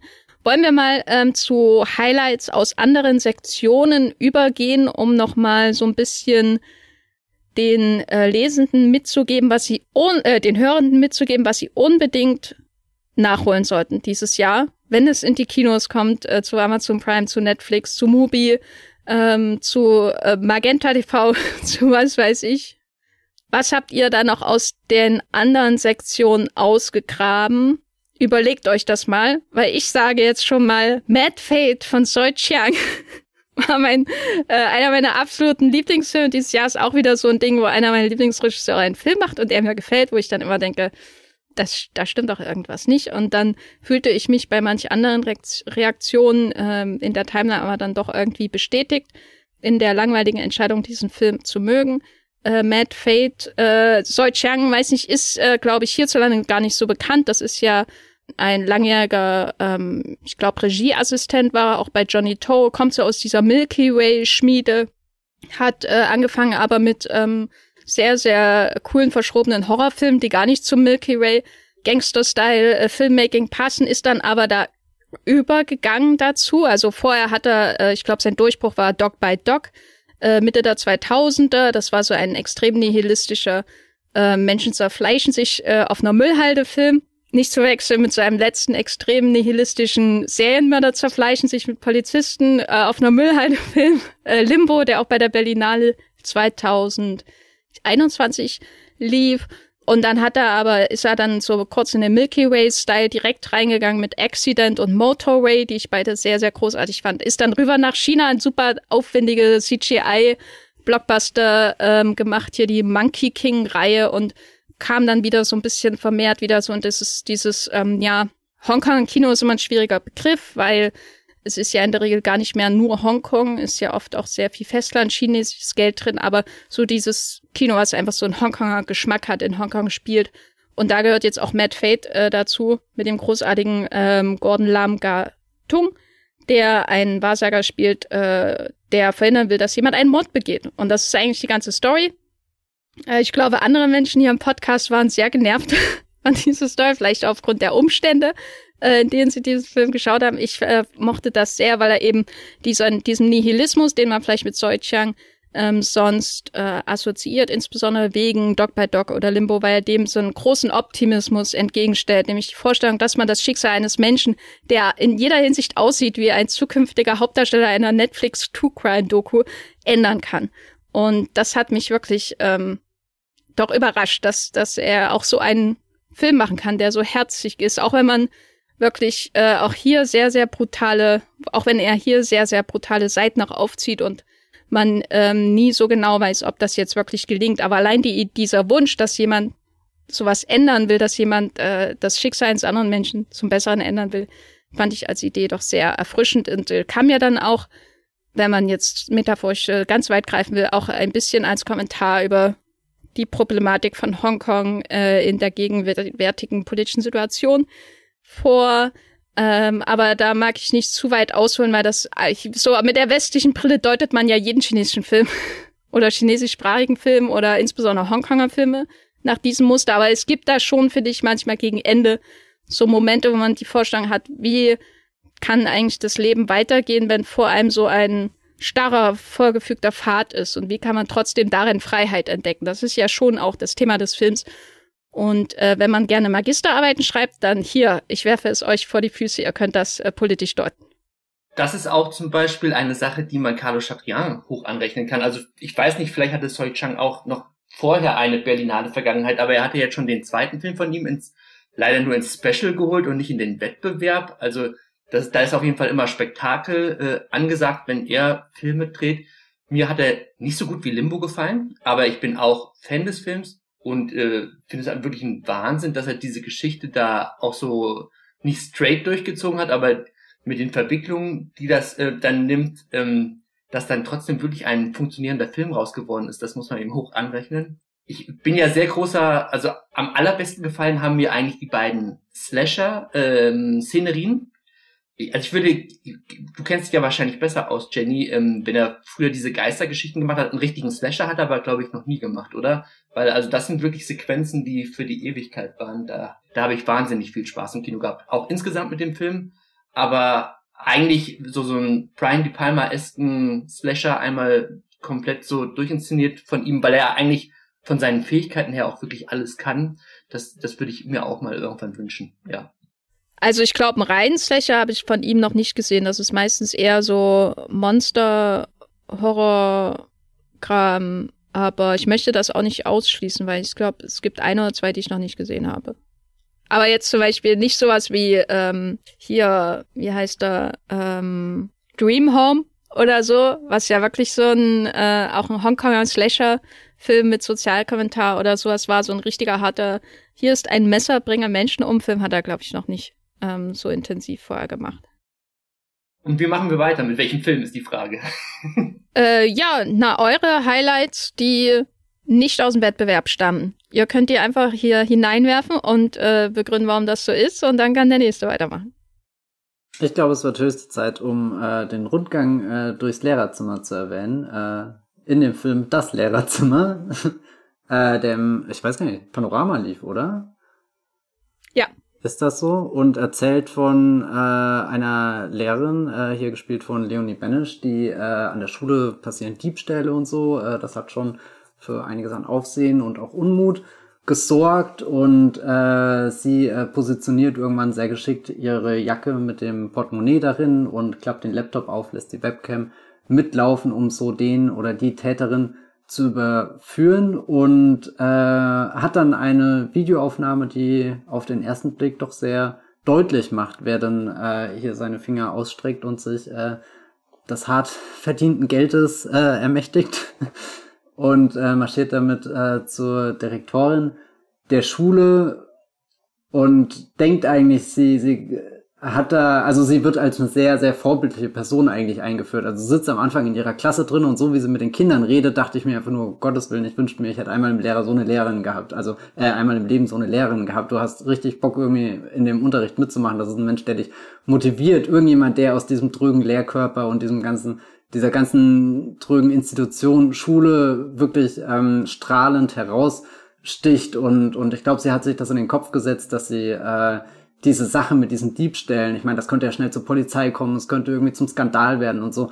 Und sie hat sich in den Kopf gesetzt, dass man das vielleicht auch ein bisschen subtiler, geschickter lösen kann, aber ihr Plan geht dann so komplett nach hinten los, weil die äh, Person, die sie beschuldigt, äh, ist eigentlich eine sehr wichtige Person an dieser Schule, hat eigentlich Verbindung zu all den Erwachsenen als auch zu den Kindern, ähm, also wirklich so, so, so ein Zentrum, Drehscheibe äh, der, der Schulfamilie, des Schul Alltags und dann kommt natürlich auch, äh, äh, und diese Person äh, streitet das natürlich ab, äh, hat auch ein eigenes Kind in dieser Schule, was das Ganze komplizierter macht und die, die Sache ist dann auch, äh, da wurde hier ein Video angefertigt, ohne die Einwilligung der Menschen, die in dem Schulgebäude unterwegs sind, was äh, auch gegen die eine oder andere Auflage verstößt. Also im Endeffekt ist der Schlamassel noch größer als zuvor und wir erleben dann die darauffolgenden ähm, Schultage wirklich als eine sehr nervenaufreibende Reise, die immer wieder durch verschiedene Klassenräume, durch äh, Schulgänge und so weiter führt und alle fangen auf einmal an, sich zu rechtfertigen, sich auf äh, Seiten zu schlagen und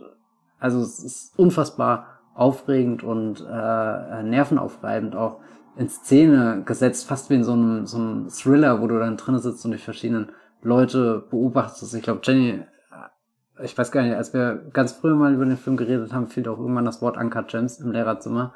Und das finde ich auch sehr, ja. sehr treffend eigentlich. Jetzt habe ich richtig Lust auf den Film. Du hast ihn noch nicht gesehen, ja, dann, dann ist das ich wirklich. also, gesehen, nein. Ich saß da drin und stand die ganze Zeit unter Strom im besten Sinn des Wortes und habe auch mit äh, vielen verschiedenen Figuren mitgefiebert.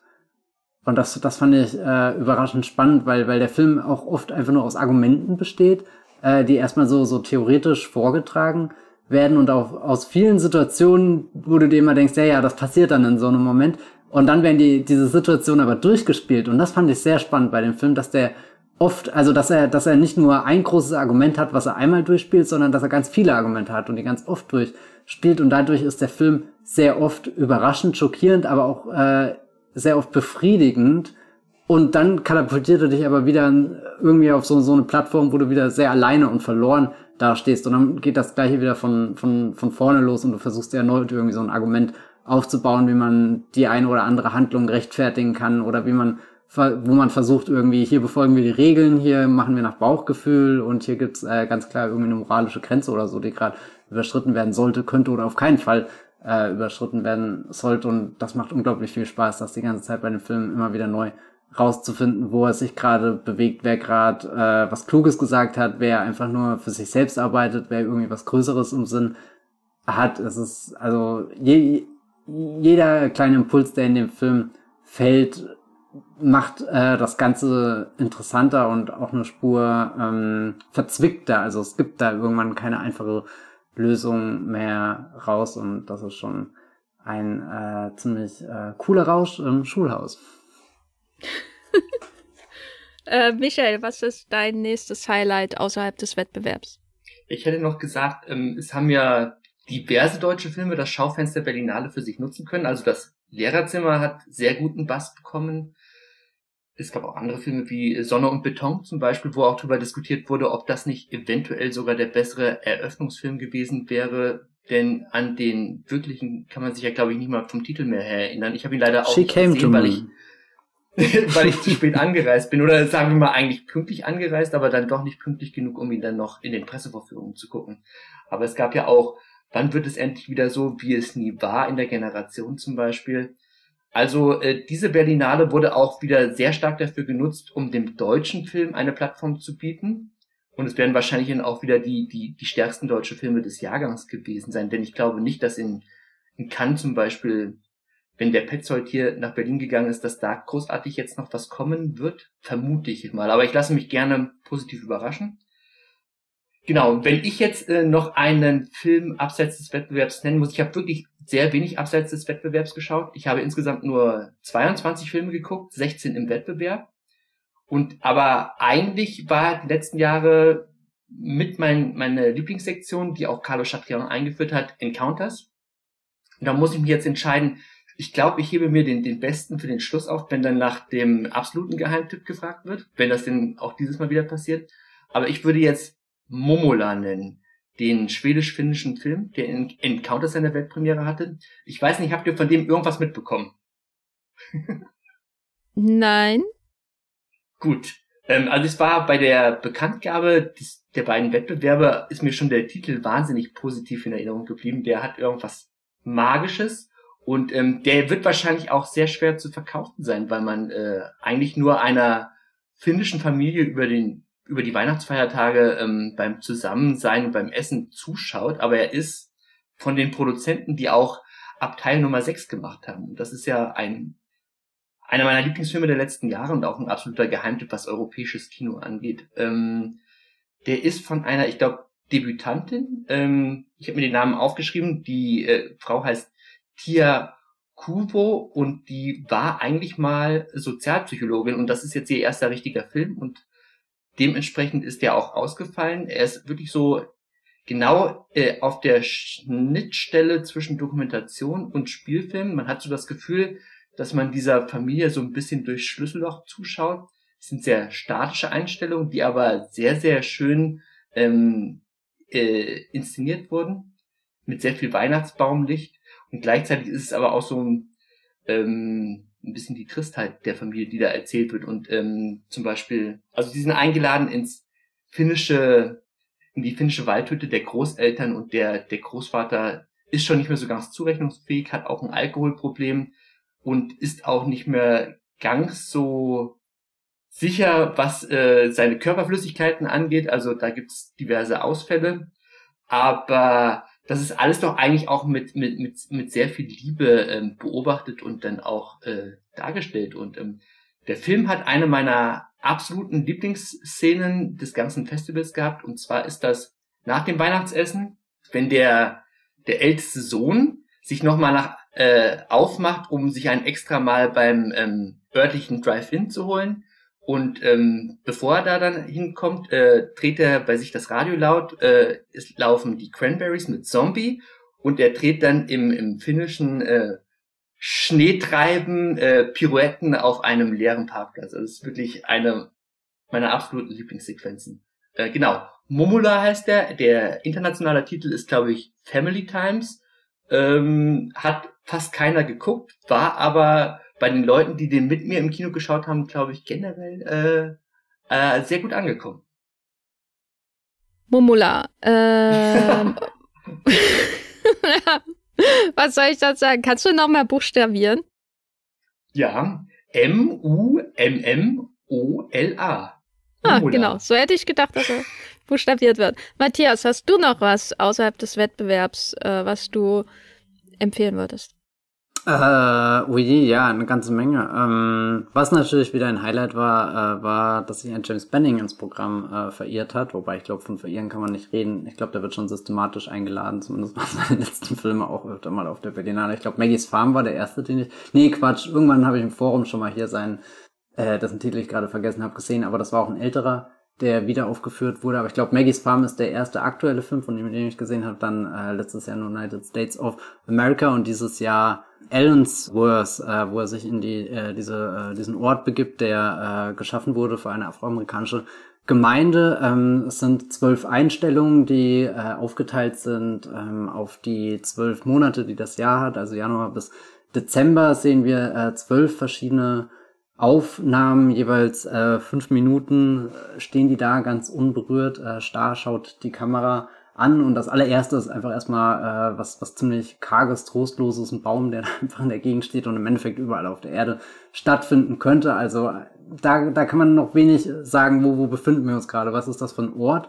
Und das Interessante irgendwie, ich meine, der letzte Banning hat auch schon so eine kleine Reise durch die USA unternommen. Da ging es um die äh, Bundesstaaten. Da hat er äh, während der Pandemie jeden Bundesstaat besucht und dort auch ein sehr prägnantes Bild gefunden, nur um äh, im Abspann dann zu enthüllen, dass das alles in Kalifornien gedreht äh, wurde und äh, uns da der Film einen Streich gespielt hat. Also ich finde das eigentlich ist das äh, diese, dieses Spiel mit Bildern und immer das Hinterfragen von was was zeigt dir eigentlich der Film, das finde verbinde ich gar nicht mal in erster Linie mit Benning, sondern in erster Linie verbinde ich mit ihm das, das Studieren überhaupt erstmal von, von Bildern und den Dingen, die da stattfinden können. Aber ich habe das Gefühl, vielleicht ist das auch schon, schon länger so, aber dass gerade jetzt seine, seine letzten Filme auch oft so, so ein sehr bewusst verspieltes, fast schon provozierendes Element haben, irgendwie so den, den Film und wie, was, die Bilder transportieren, das auf den Prüfstand zu stellen. Und das Interessante bei Ellensworth ist eigentlich, man könnte sagen, diese zwölf Bilder sind ja sehr schnell durchschaubar, aber eigentlich sind die unfassbar klug komponiert.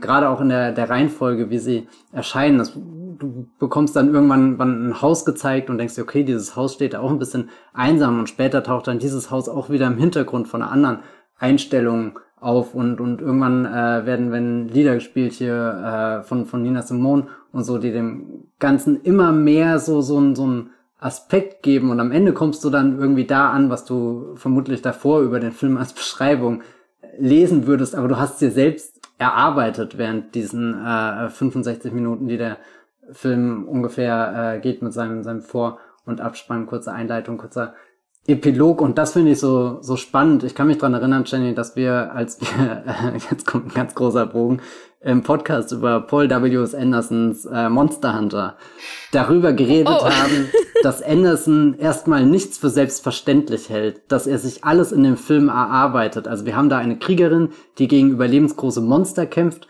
und das wirklich auf so einer Stage stattfindet. Das ist eine Videospielverfilmung, aber sie muss quasi alles, alles muss sie sich erarbeiten. Sie muss den Ort erst kennenlernen, sie muss rausfinden, mit was für, was für Waffen kann ich benutzen, mit was für Moves kann ich dieses äh, Monster fertig machen. Und du hast immer mehr Runden, wo sie Niederlagen einsteckt, aber auch dazu lernt und das am Ende besiegen kann. Und, und das findet im Film irgendwie auf so einer inhaltlichen Ebene statt. Und Anderson macht das genauso als Regisseur, dass, dass er auch irgendwie diesen, diesen Film und die Möglichkeiten, die er da mit seinem Action-Kino hat, dass er die immer mehr und mehr erforscht. Und ich kenne keinen anderen Regisseur, der das auf so einer richtig heruntergebrochenen äh, Ebene wie, wie Benning macht, wo wirklich die, die einfachsten Mittel, die dir zur Verfügung stehen, ausgenutzt werden, um was zu schaffen, was, was immer mehr Schichten erhält. Und also ich weiß nicht, ich saß, saß da wieder drinne und es war, war so, so beeindruckend, wie der, wie der Film halt vor deinen Augen aufgebaut wird und, und halt eben wirklich so wie, wie sowas Simples wie ein Bild folgt auf das andere. Das ist ja eigentlich sowas Selbstverständliches, dass das im Kino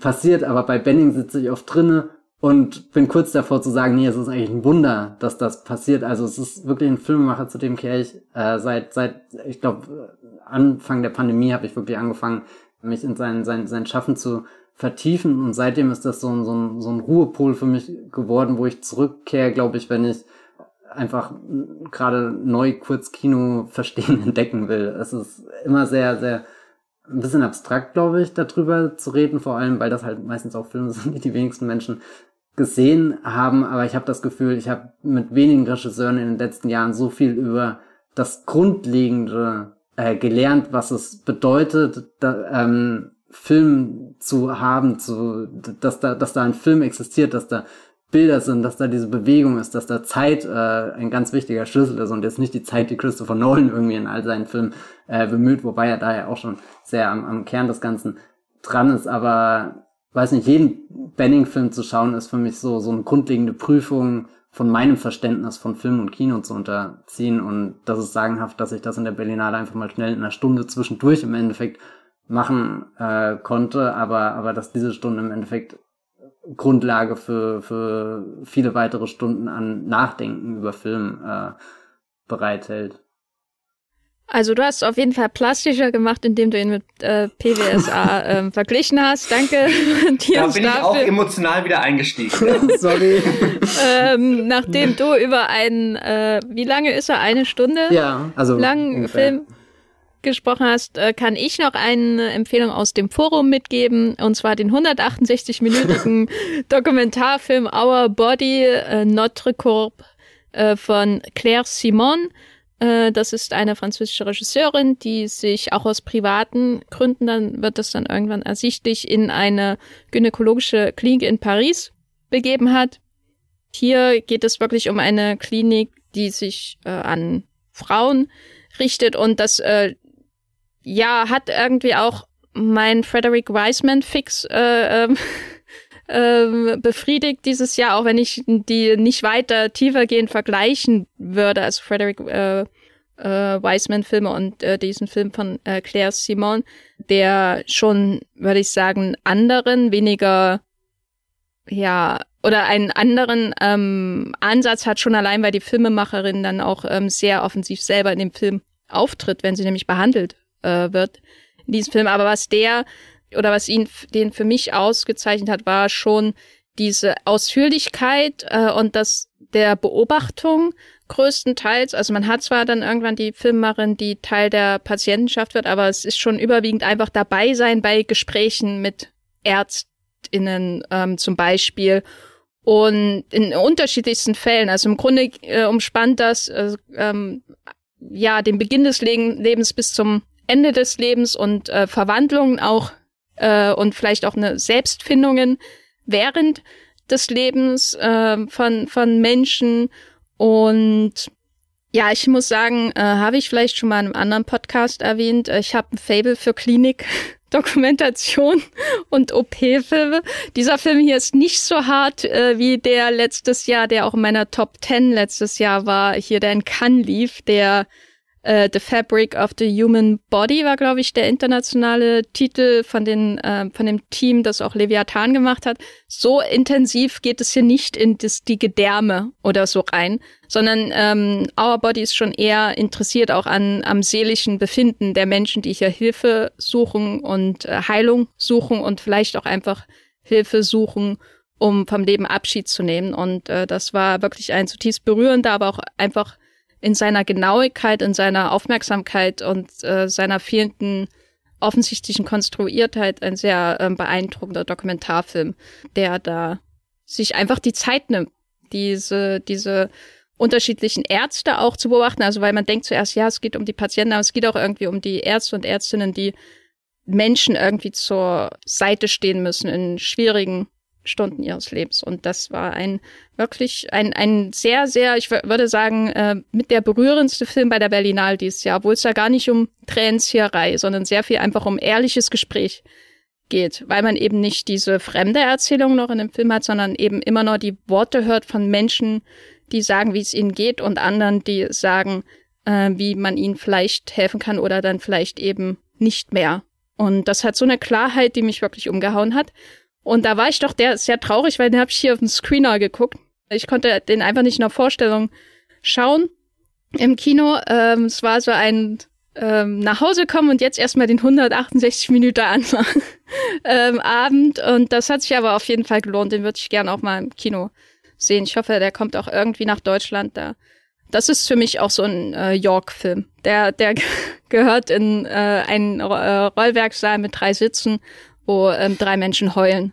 Ähm, Our Body von äh, Claire Simon, der ist äh, wirklich sehr gut, der lief im Forum. So, wollen wir langsam zu den Ultra-Geheimtipps übergehen? Habt ihr Ultra-Geheimtipps aus äh, den gesehenen Filmen äh, bei dem Festival dieses Jahr oder soll ich noch länger reden, damit ihr euch ausdenken könnt, welche das sein sollen? Du hast ja jetzt eigentlich schon den Ultra-Mega-Geheimtipp rausgehauen. Das ist ja nicht mehr zu toppen. Naja, aber Our Body wurde schon gehypt. Also da habe ich äh, mindestens fünf, äh, sechs Leute, die ihn gesehen haben. Und die schlechteste Wertung ist drei Sterne. Ja, ich habe auch schon einen Podcast gehört, wo der auch sehr positiv erwähnt wurde. Bei mir ist es ja auch ab zwei ist es dann quasi schon die Mehrheitsmeinung, deswegen. eigentlich ist der schon, ist der durch für mich, ja. Der ist schon Mainstream, da muss man nicht mehr drüber reden. Ne? Es gibt genau. Past Lives und es gibt Our Body. so, ich, ich kann ja mal kurz meinen Geheimtipp sagen. Äh, der noch. ist eigentlich nicht geheim, weil der habe ich auch beim Moonplot drüber geschrieben. Das ist ähm, Le Gain de Bois du Temple, der Tempel Wutzgang äh, von Raba Amir äh, Seymish. Wo der lief, weiß ich jetzt gar nicht genau. Aber das ist im Grunde ein Heist-Film, der erzählt wird wie ein Sozialdrama, was jetzt erstmal wahrscheinlich abschreckend klingt, aber was ich ganz ähm, großartig fand. Und der ist, äh, da könnt ihr mehr bei Movieplot lesen. Das war für mich eine der großen Überraschungen. Da bin ich eigentlich nur reingegangen, weil auf dem Bild ein Maschinengewehr zu sehen war. Und jetzt wisst ihr auch, wie wir Filme auswählen äh, äh, bei Movieplot. Matthias, was ist dein Geheimtipp? Äh, also es gibt da diesen Regisseur, ich weiß nicht, ob ihr von dem schon mal gehört habt, Hong Sang-soo heißt der, nee, Quatsch. Äh, den kennt natürlich jeder, der neue Hong Sang-soo. Pflichtprogramm wollte ich nur kurz erwähnen, bevor ich jetzt zu meinem Geheimtipp gehe, in der Hoffnung, dass keiner von euch von diesem Film gehört hat, There is a Stone. Okay, dieses. Hab ich den Titel gelesen, ah, ja. Aber ich habe den Titel von allen Filmen gelesen. Die, naja gut, dann, dann werde ich das trotzdem noch als Geheimtipp. Der ist nämlich ganz unverhofft in meinem Programm gelandet, einfach nur, weil das sich angeboten hat. Das gibt's auch manchmal. Ich plane die Filme, über die ich schreiben muss. Ich plane die Filme, die ich unbedingt sehen will. Und zwischendrin tun sich so ein paar Slots auf, wo ich einfach gerade guck, an welchem Ort bin ich gerade und was läuft in der Nähe. Und dann äh, äh, äh, pflege ich da ganz, ganz äh, blind einfach irgendwas ein. Und dann saß ich da im Arsenalsaal 1. Äh, ein japanischer Beitrag war das im Forum, ein äh, Film, der wirklich, ich habe den am vorvorletzten Tag gesehen, am Freitag, äh, direkt nach dem sehr aufwühlenden Hochhäusler, der ja wirklich äh, richtig düster und abgründig ist und dir Frankfurt so hässlich zeigt, wie es gar nicht in Wirklichkeit sein kann. Also wirklich ein, ein Film, der manchmal in der Dunkelheit seiner Nacht äh, auch irgendwie erstickt, also jetzt nichts Aufbauendes unbedingt. Äh, und dann saß ich in There's a Stone drinne, wo es um eine junge Frau geht, die äh, ja irgendwo da in Japan unterwegs ist und eigentlich äh, Ruinen anschauen will, steht da auf dem Berg und guckt sich um. 360 Grad geht die Kamera mit.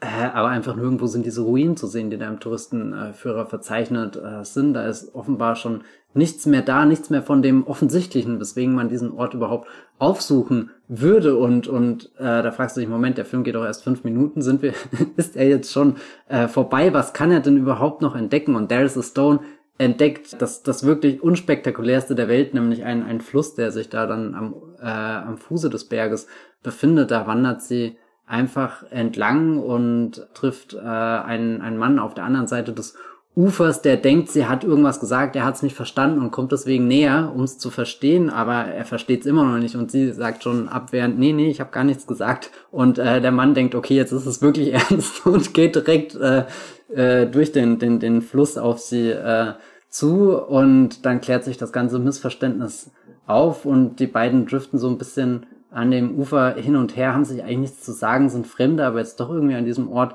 zusammengekommen. Das wichtige Element, äh, was dem Film den Titel gibt, spielt dann auch eine Rolle. Äh, nicht nur ein Stein, sondern ganz viele Steine, die so übers Wasser geflippt werden. Er kann das sehr gut. Er ist offenbar ein Profi da drin, macht das jeden Tag. Sie hat das offenbar noch nie gemacht und ist überhaupt nicht äh, gut darin. Und daraus entsteht so eine ähm, seltsame, ich will es nicht sagen, eine Freundschaft entsteht daraus kein, auf keinen Fall, weil, weil die sind immer noch fremd und sie wird vermutlich am nächsten Tag auch diesen Ort verlassen. Das ist so eine sehr seltsame, flüchtige Begegnung von zwei Leuten, die gerade auch nicht wissen, wo sie sonst hin sollen, weil wie gesagt, es gibt keine großen Ruinen, die du anschauen kannst. Es fehlt irgendwie das Highlight, das Spektakel in dem Film. Und deswegen ist er so völlig ruhig bei sich und folgt einfach diesen zwei Menschen, wie sie da an dem Fluss entlanglaufen, manchmal ins Wasser steigen, manchmal über den Sand äh, stolpern, die die Steine flippen, irgendein Spiel mit mit Ästen spielen, wo der andere Ast nicht runterfallen darf. Und das zeigt der Film sehr unaufgeregt aber immer aufmerksam beobachtend, alle Regungen da. Und das war vielleicht sogar die, die friedvollste äh, Filmerfahrung, die ich auf dieser Berlinale gesammelt habe. Michael, was ist dein Geheimtipp? Ich habe auch noch einen unaufgeregten Film aus dem Encounters. Und zwar der hat leider den, den, den Hauptpreis gewonnen, von daher ist es noch schwieriger, ihn als Geheimtipp zu verkaufen, aber er war trotzdem eigentlich ein Film des Festivals auch gerade für alle die empfohlen, die Past Lives zu A24-mäßig und zu mit, mit zu viel Zucker bestäubt finden, ist der dann wirklich dann die, die rohe, pure Variante davon. Also ich glaube, mir will das Festival auch irgendwas sagen, dass ich äh, auf meinen ersten vier Plätzen nur Liebesfilme habe, aber hier ist der, ähm, der neue Film von Bas de Vos. Das ist ein Belgier, der mit seinem Film davor in Cannes in der Directors Fortnight lief. Und es ist eigentlich ganz simpel gehalten. Es ist ein, ein Bauarbeiter, rumänischstämmig, der äh, mit seiner Arbeit fertig ist und eigentlich jetzt zwei Monate Zeit hat, um in den Urlaub zu fahren und ähm, sein Auto checkt und feststellt, dass das äh, in die Werkstatt muss und deswegen noch ein bisschen Zeit zu verbringen hat und dann erstmal seinen, seinen Kühlschrank ausräumt. Und was macht man, wenn man ähm, in den Urlaub fahren will? Man macht eine Suppe für seine Liebsten und für seine Arbeitskollegen. Und das macht er auch. Und ähm, während er seine Suppe äh, in Brüssel verteilt, äh, läuft er immer wieder einer Doktorandin über den Weg. Äh, ich glaube, das erste Mal in einem Asia-Restaurant, wo sie äh, bei ihrer Familie aushilft, äh, dann aber später doch hauptsächlich in, in, in Waldstücken in Brüssel. Und es ist halt diese Annäherung, die der Film äh, schildert, äh, sehr schlicht mit, mit, mit wunderschönen Naturaufnahmen. Ähm, mein Referenzpunkt ist eigentlich Chunking Express von Wong Kar Wai, nur eben auch die komplette Popkultur rausgenommen, keine, keine Popsongs, sondern einfach nur dieses pure Miteinander, ähm, auch diese Annäherung komplett über Bilder erzählt, fast gar nicht großartig über Dialoge und ähm, ja, ähm, den will ich auf jeden Fall mit am liebsten wiedersehen von allen Filmen, die ich auf der Berlinale geschaut habe. Kann ich sehr empfehlen. Jenny? Was? Du bist schon fertig, oder? Du hattest schon deinen absoluten ja, Geheimtipp. Ja, das war jetzt äh, hier von äh, Bas DeVos, ne? Genau. Genau. Ja, dann haben wir die Geheimtipps. Jetzt bleibt, glaube ich, nur noch unsere Top 10 ich glaube, ursprünglich wollte ich eine Top 5 machen, aber dann hast du gesagt, wir machen eine Top 10, also machen wir eine Top 10. Ähm, ich sage mal meine Top 10 der Berlinale, damit ihr alle mitschreiben könnt. Moment. ähm, Moment, und Moment, zwar, ja, ja, also, ähm, und zwar ist da auf Platz 10 äh, Concrete Rally. Ähm, das war auch eine schöne Überraschung, den ich nur geschaut habe, weil ich ähm, verwechselt habe, in welches Kino ich bei den nächsten Filmen muss äh, und dann vom falschen Kino stand und deswegen habe ich nicht die Adults geguckt, sondern Concrete Rally ähm, und dann äh, Platz 9 The Beast in the Jungle aus Frankreich. Uh.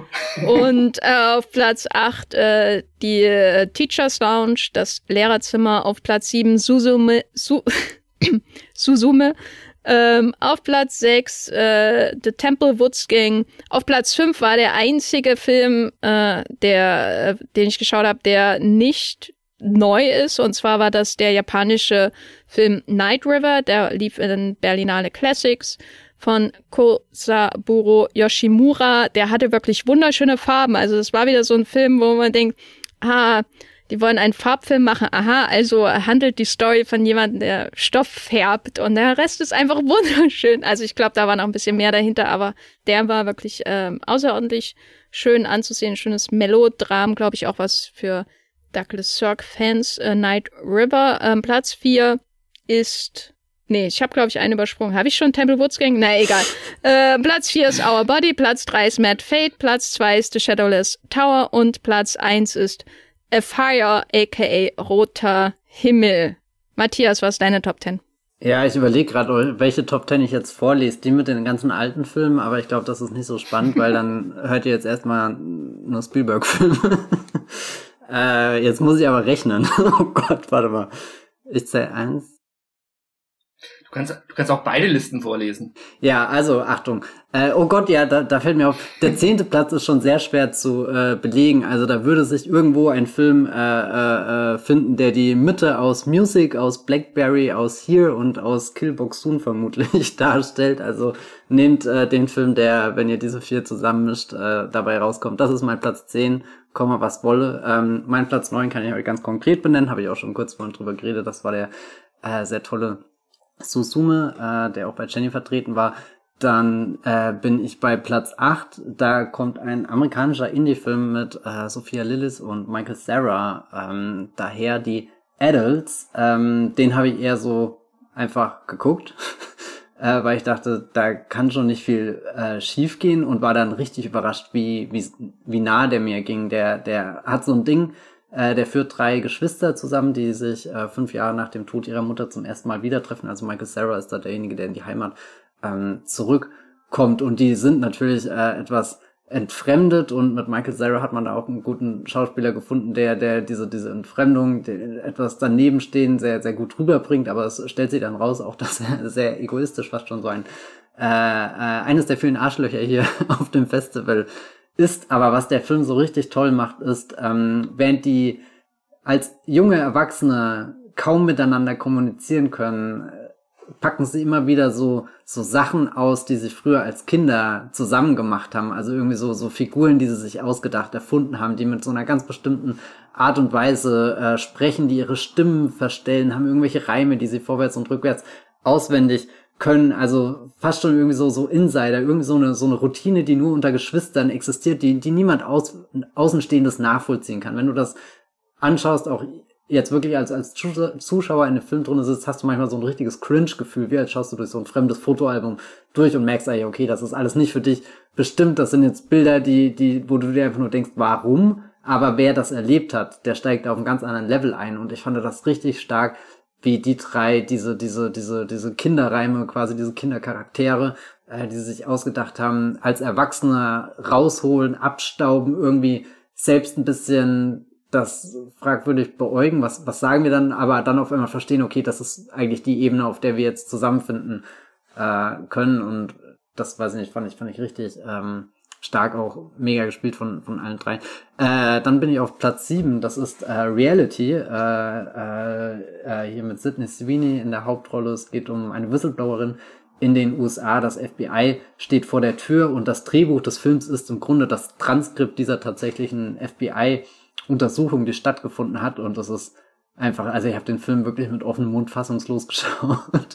Äh, weil, weil du, du, der, der muss nicht mal frisiert sein. Also dieses Transkript muss nicht frisiert sein, sondern gibt einfach so schon einen, einen Film her, wo ich wirklich nicht erwarten konnte, was diese FBI-Agenten sie jetzt als nächstes fragen, wie sie ihr näher kommen, wie, wie unangenehm diese Situation noch werden kann. Also verblüffend, äh, wie, wie gut manchmal die Realität auch für spannende Geschichten ähm, herhalten kann. Allein, dass, dass der Name der Protagonistin Reality Winner ist. Also das, das würde eigentlich in irgendeiner CBS-Serie der Fall sein, aber doch nicht in einem Film, der wirklich auf wahren Begebenheiten beruht und diese einigermaßen unverfälscht widerspiegelt. Also schon da fängt irgendwie die, die bizarre Genialität des Ganzen an. Ähm, jetzt bin ich vermutlich bei Platz 6. Das ist der Hong Sang-soo, der sehr kurz und sehr verschwommen daherkommt, aber auch sehr berührend und wieder mehr an seine früheren Filme tatsächlich erinnert und, und natürlich auch von, von äh, sehr viel Leid beim, beim Filmemachen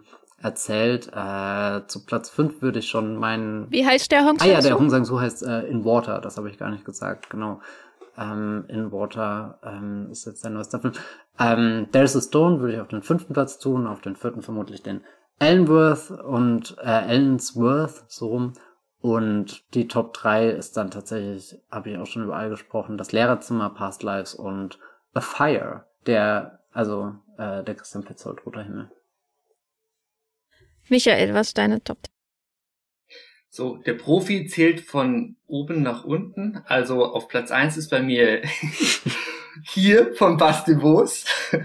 Ähm, genau, ich mache das ganz kurz. Roter Himmel ist auf zwei, der schattenlose Turm auf drei, Past Lives auf vier, Momola mit zwei M in der Mitte ist auf fünf, Sole Adamant auf sechs, Mad Fate auf sieben, der noch gar nicht erwähnte Infinity Pool auf mm. acht, ähm, fand ich ähm, Alexander Skarsgård, den ich eigentlich gar nicht leiden kann, aber wie er hier fertig gemacht wird, hat mir sehr gefallen. auf Platz neun Irgendwann werden wir uns alles erzählen von Emily Artef. Äh, und auf Platz 10 habe ich auch noch einen Wettbewerbsfilm, der noch nicht genannt wurde. Hm, ich übersetze es mal 20.000 Arten von Bienen.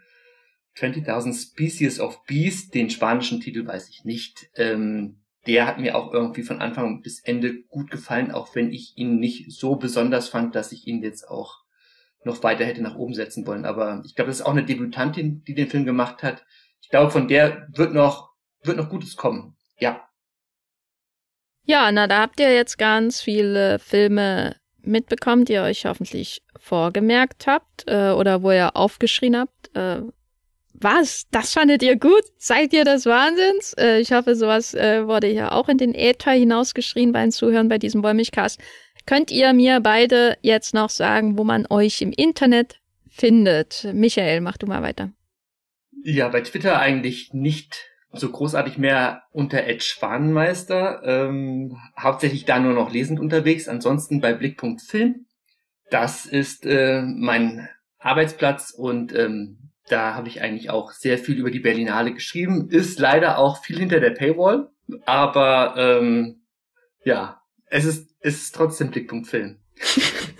es ist so, es ist so, wie es ist. Genau.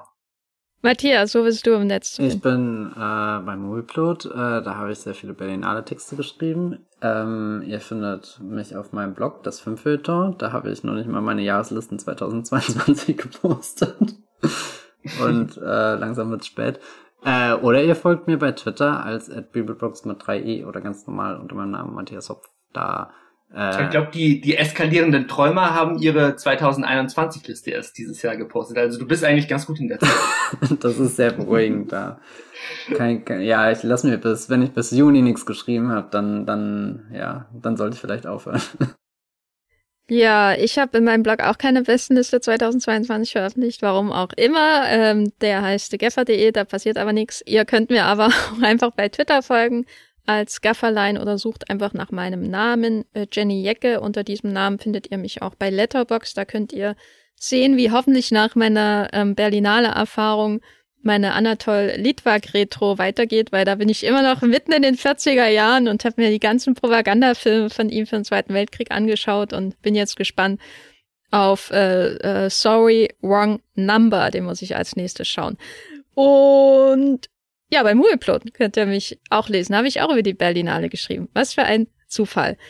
Ich danke an dieser Stelle nochmal Michael, dass du hier wieder in den Podcast hineingekommen bist. Ich äh, freue mich immer jedes Jahr. Ich gehe ja eigentlich nur zu den Festivals, um dann hinterher einen Podcast zu machen. und freue mich, ähm, dass wir hier deine Fachkenntnis und äh, so weiter hier im Podcast ähm, wieder begrüßen konnten. Ich hoffe, es hat Spaß gemacht und du hast keinerlei kritisches Wort hier zu verlieren.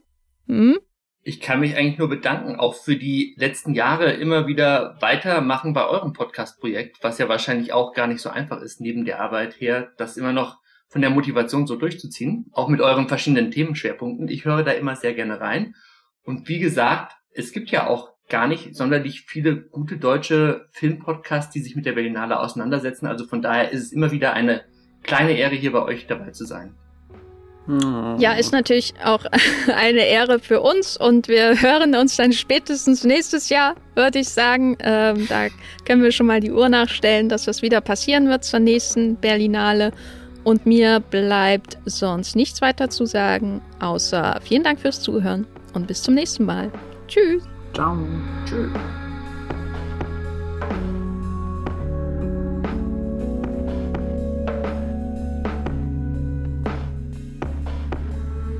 Der Wollmilchcast wird produziert von Matthias Hopf und Jenny Jeckel. Unser Intro und Outro stammt aus dem Song Slam Canto von Kai Engel. Ihr könnt den Podcast bei allen gängigen Apps abonnieren und wir freuen uns über Kommentare und Bewertungen bei iTunes.